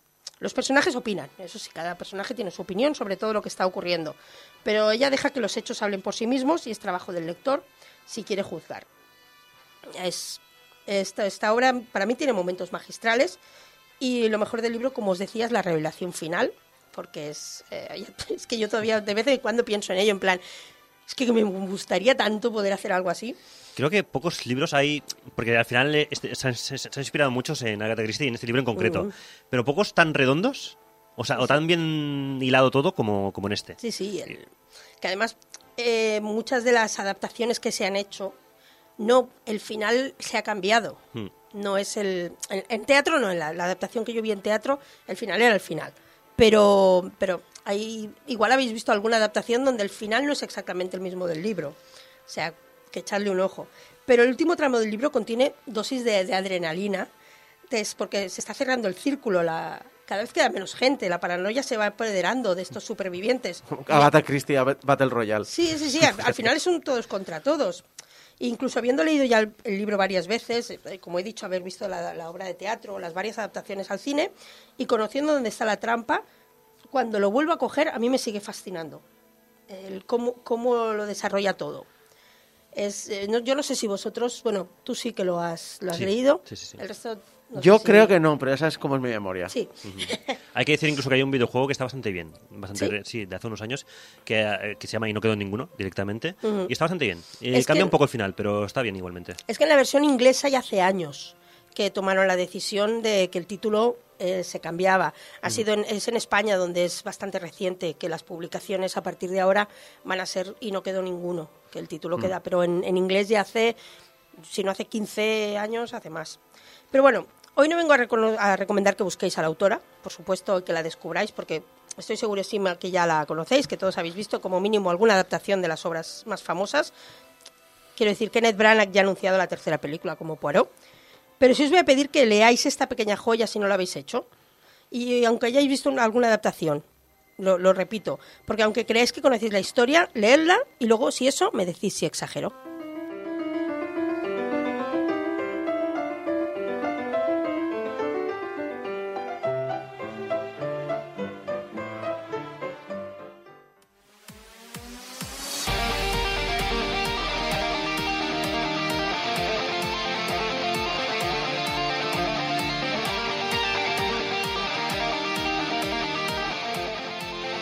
Y llegamos al, programa- al final del programa 750. Muchas gracias al equipo que me ha acompañado: Geco, Maripuello, Abraham Limpo y servidor de ustedes, Isaac Viana. Eh, comentarios que nos han dejado de las redes. Eh, Dar Raizor dice: Mira, ahora que vienes, Mari, te lo, te lo comparto para ti. Llego tarde, muy tarde, pero no quería dejar pasar la ocasión de maldecir a la señorita que analiza juegos para móviles. Juré no volver a instalar ningún juego en el móvil y por su culpa ya he caído dos veces. Muy entretenido el de los robotejos este. Ale, maldecida queda, señorita. Es que es muy entretenido el de los robotejos. Sí, sí, y tiene un gatet eh, ahí chulísimo. Y Mercurión, no tengo ni idea de quién es ese chiquito del que hablan. Siempre que escucho el nombre lo dice alguien viejo, de 30 para arriba. Así que lo catalogo de cosas para viejos. ¡Qué rabia! ¡Ah! ¡Puta rabia! Pero me confirma que tengo razón. Sí. Que es una cosa para viejo, chiquito de la calzada. Pero es una cosa para viejo que yo llevo muy en el corazón. Eh, recordad que nos podéis ayudar en portalgamer.com barra donaciones para mantener el hosting, el pago anual del servicio, para que tengáis los MP3 disponibles y que estamos en las redes sociales como Portal Game Over, que estamos en todos los programas de podcast y vídeo que queráis. Lo dicho, nos buscáis como Portal Game Over, nos buscáis como Game Over, veis el icono del, del joystick y ya está. Y eh, suscribiros a YouTube, que en estas últimas tres semanas hemos tenido dos suscriptores. ¡Eh! ¡Qué Eh, dos! ¡Pero qué dos! Pero que dos. Pero pero que dos. dos. Eh, Enormes. Eh, lo dicho, eh, hemos pasado dos semanas sin programa. Eh, tener eh, claro que no pasa nada, que ya hasta final de temporada vamos a venir, ya tenemos ya todo el sumario hecho y planificado. ¿Cuándo es el final de temporada? El 9 de julio. Pero el 9 de julio no nos podéis escuchar en directo. El programa el 2 de julio será el último que os escuchéis en directo.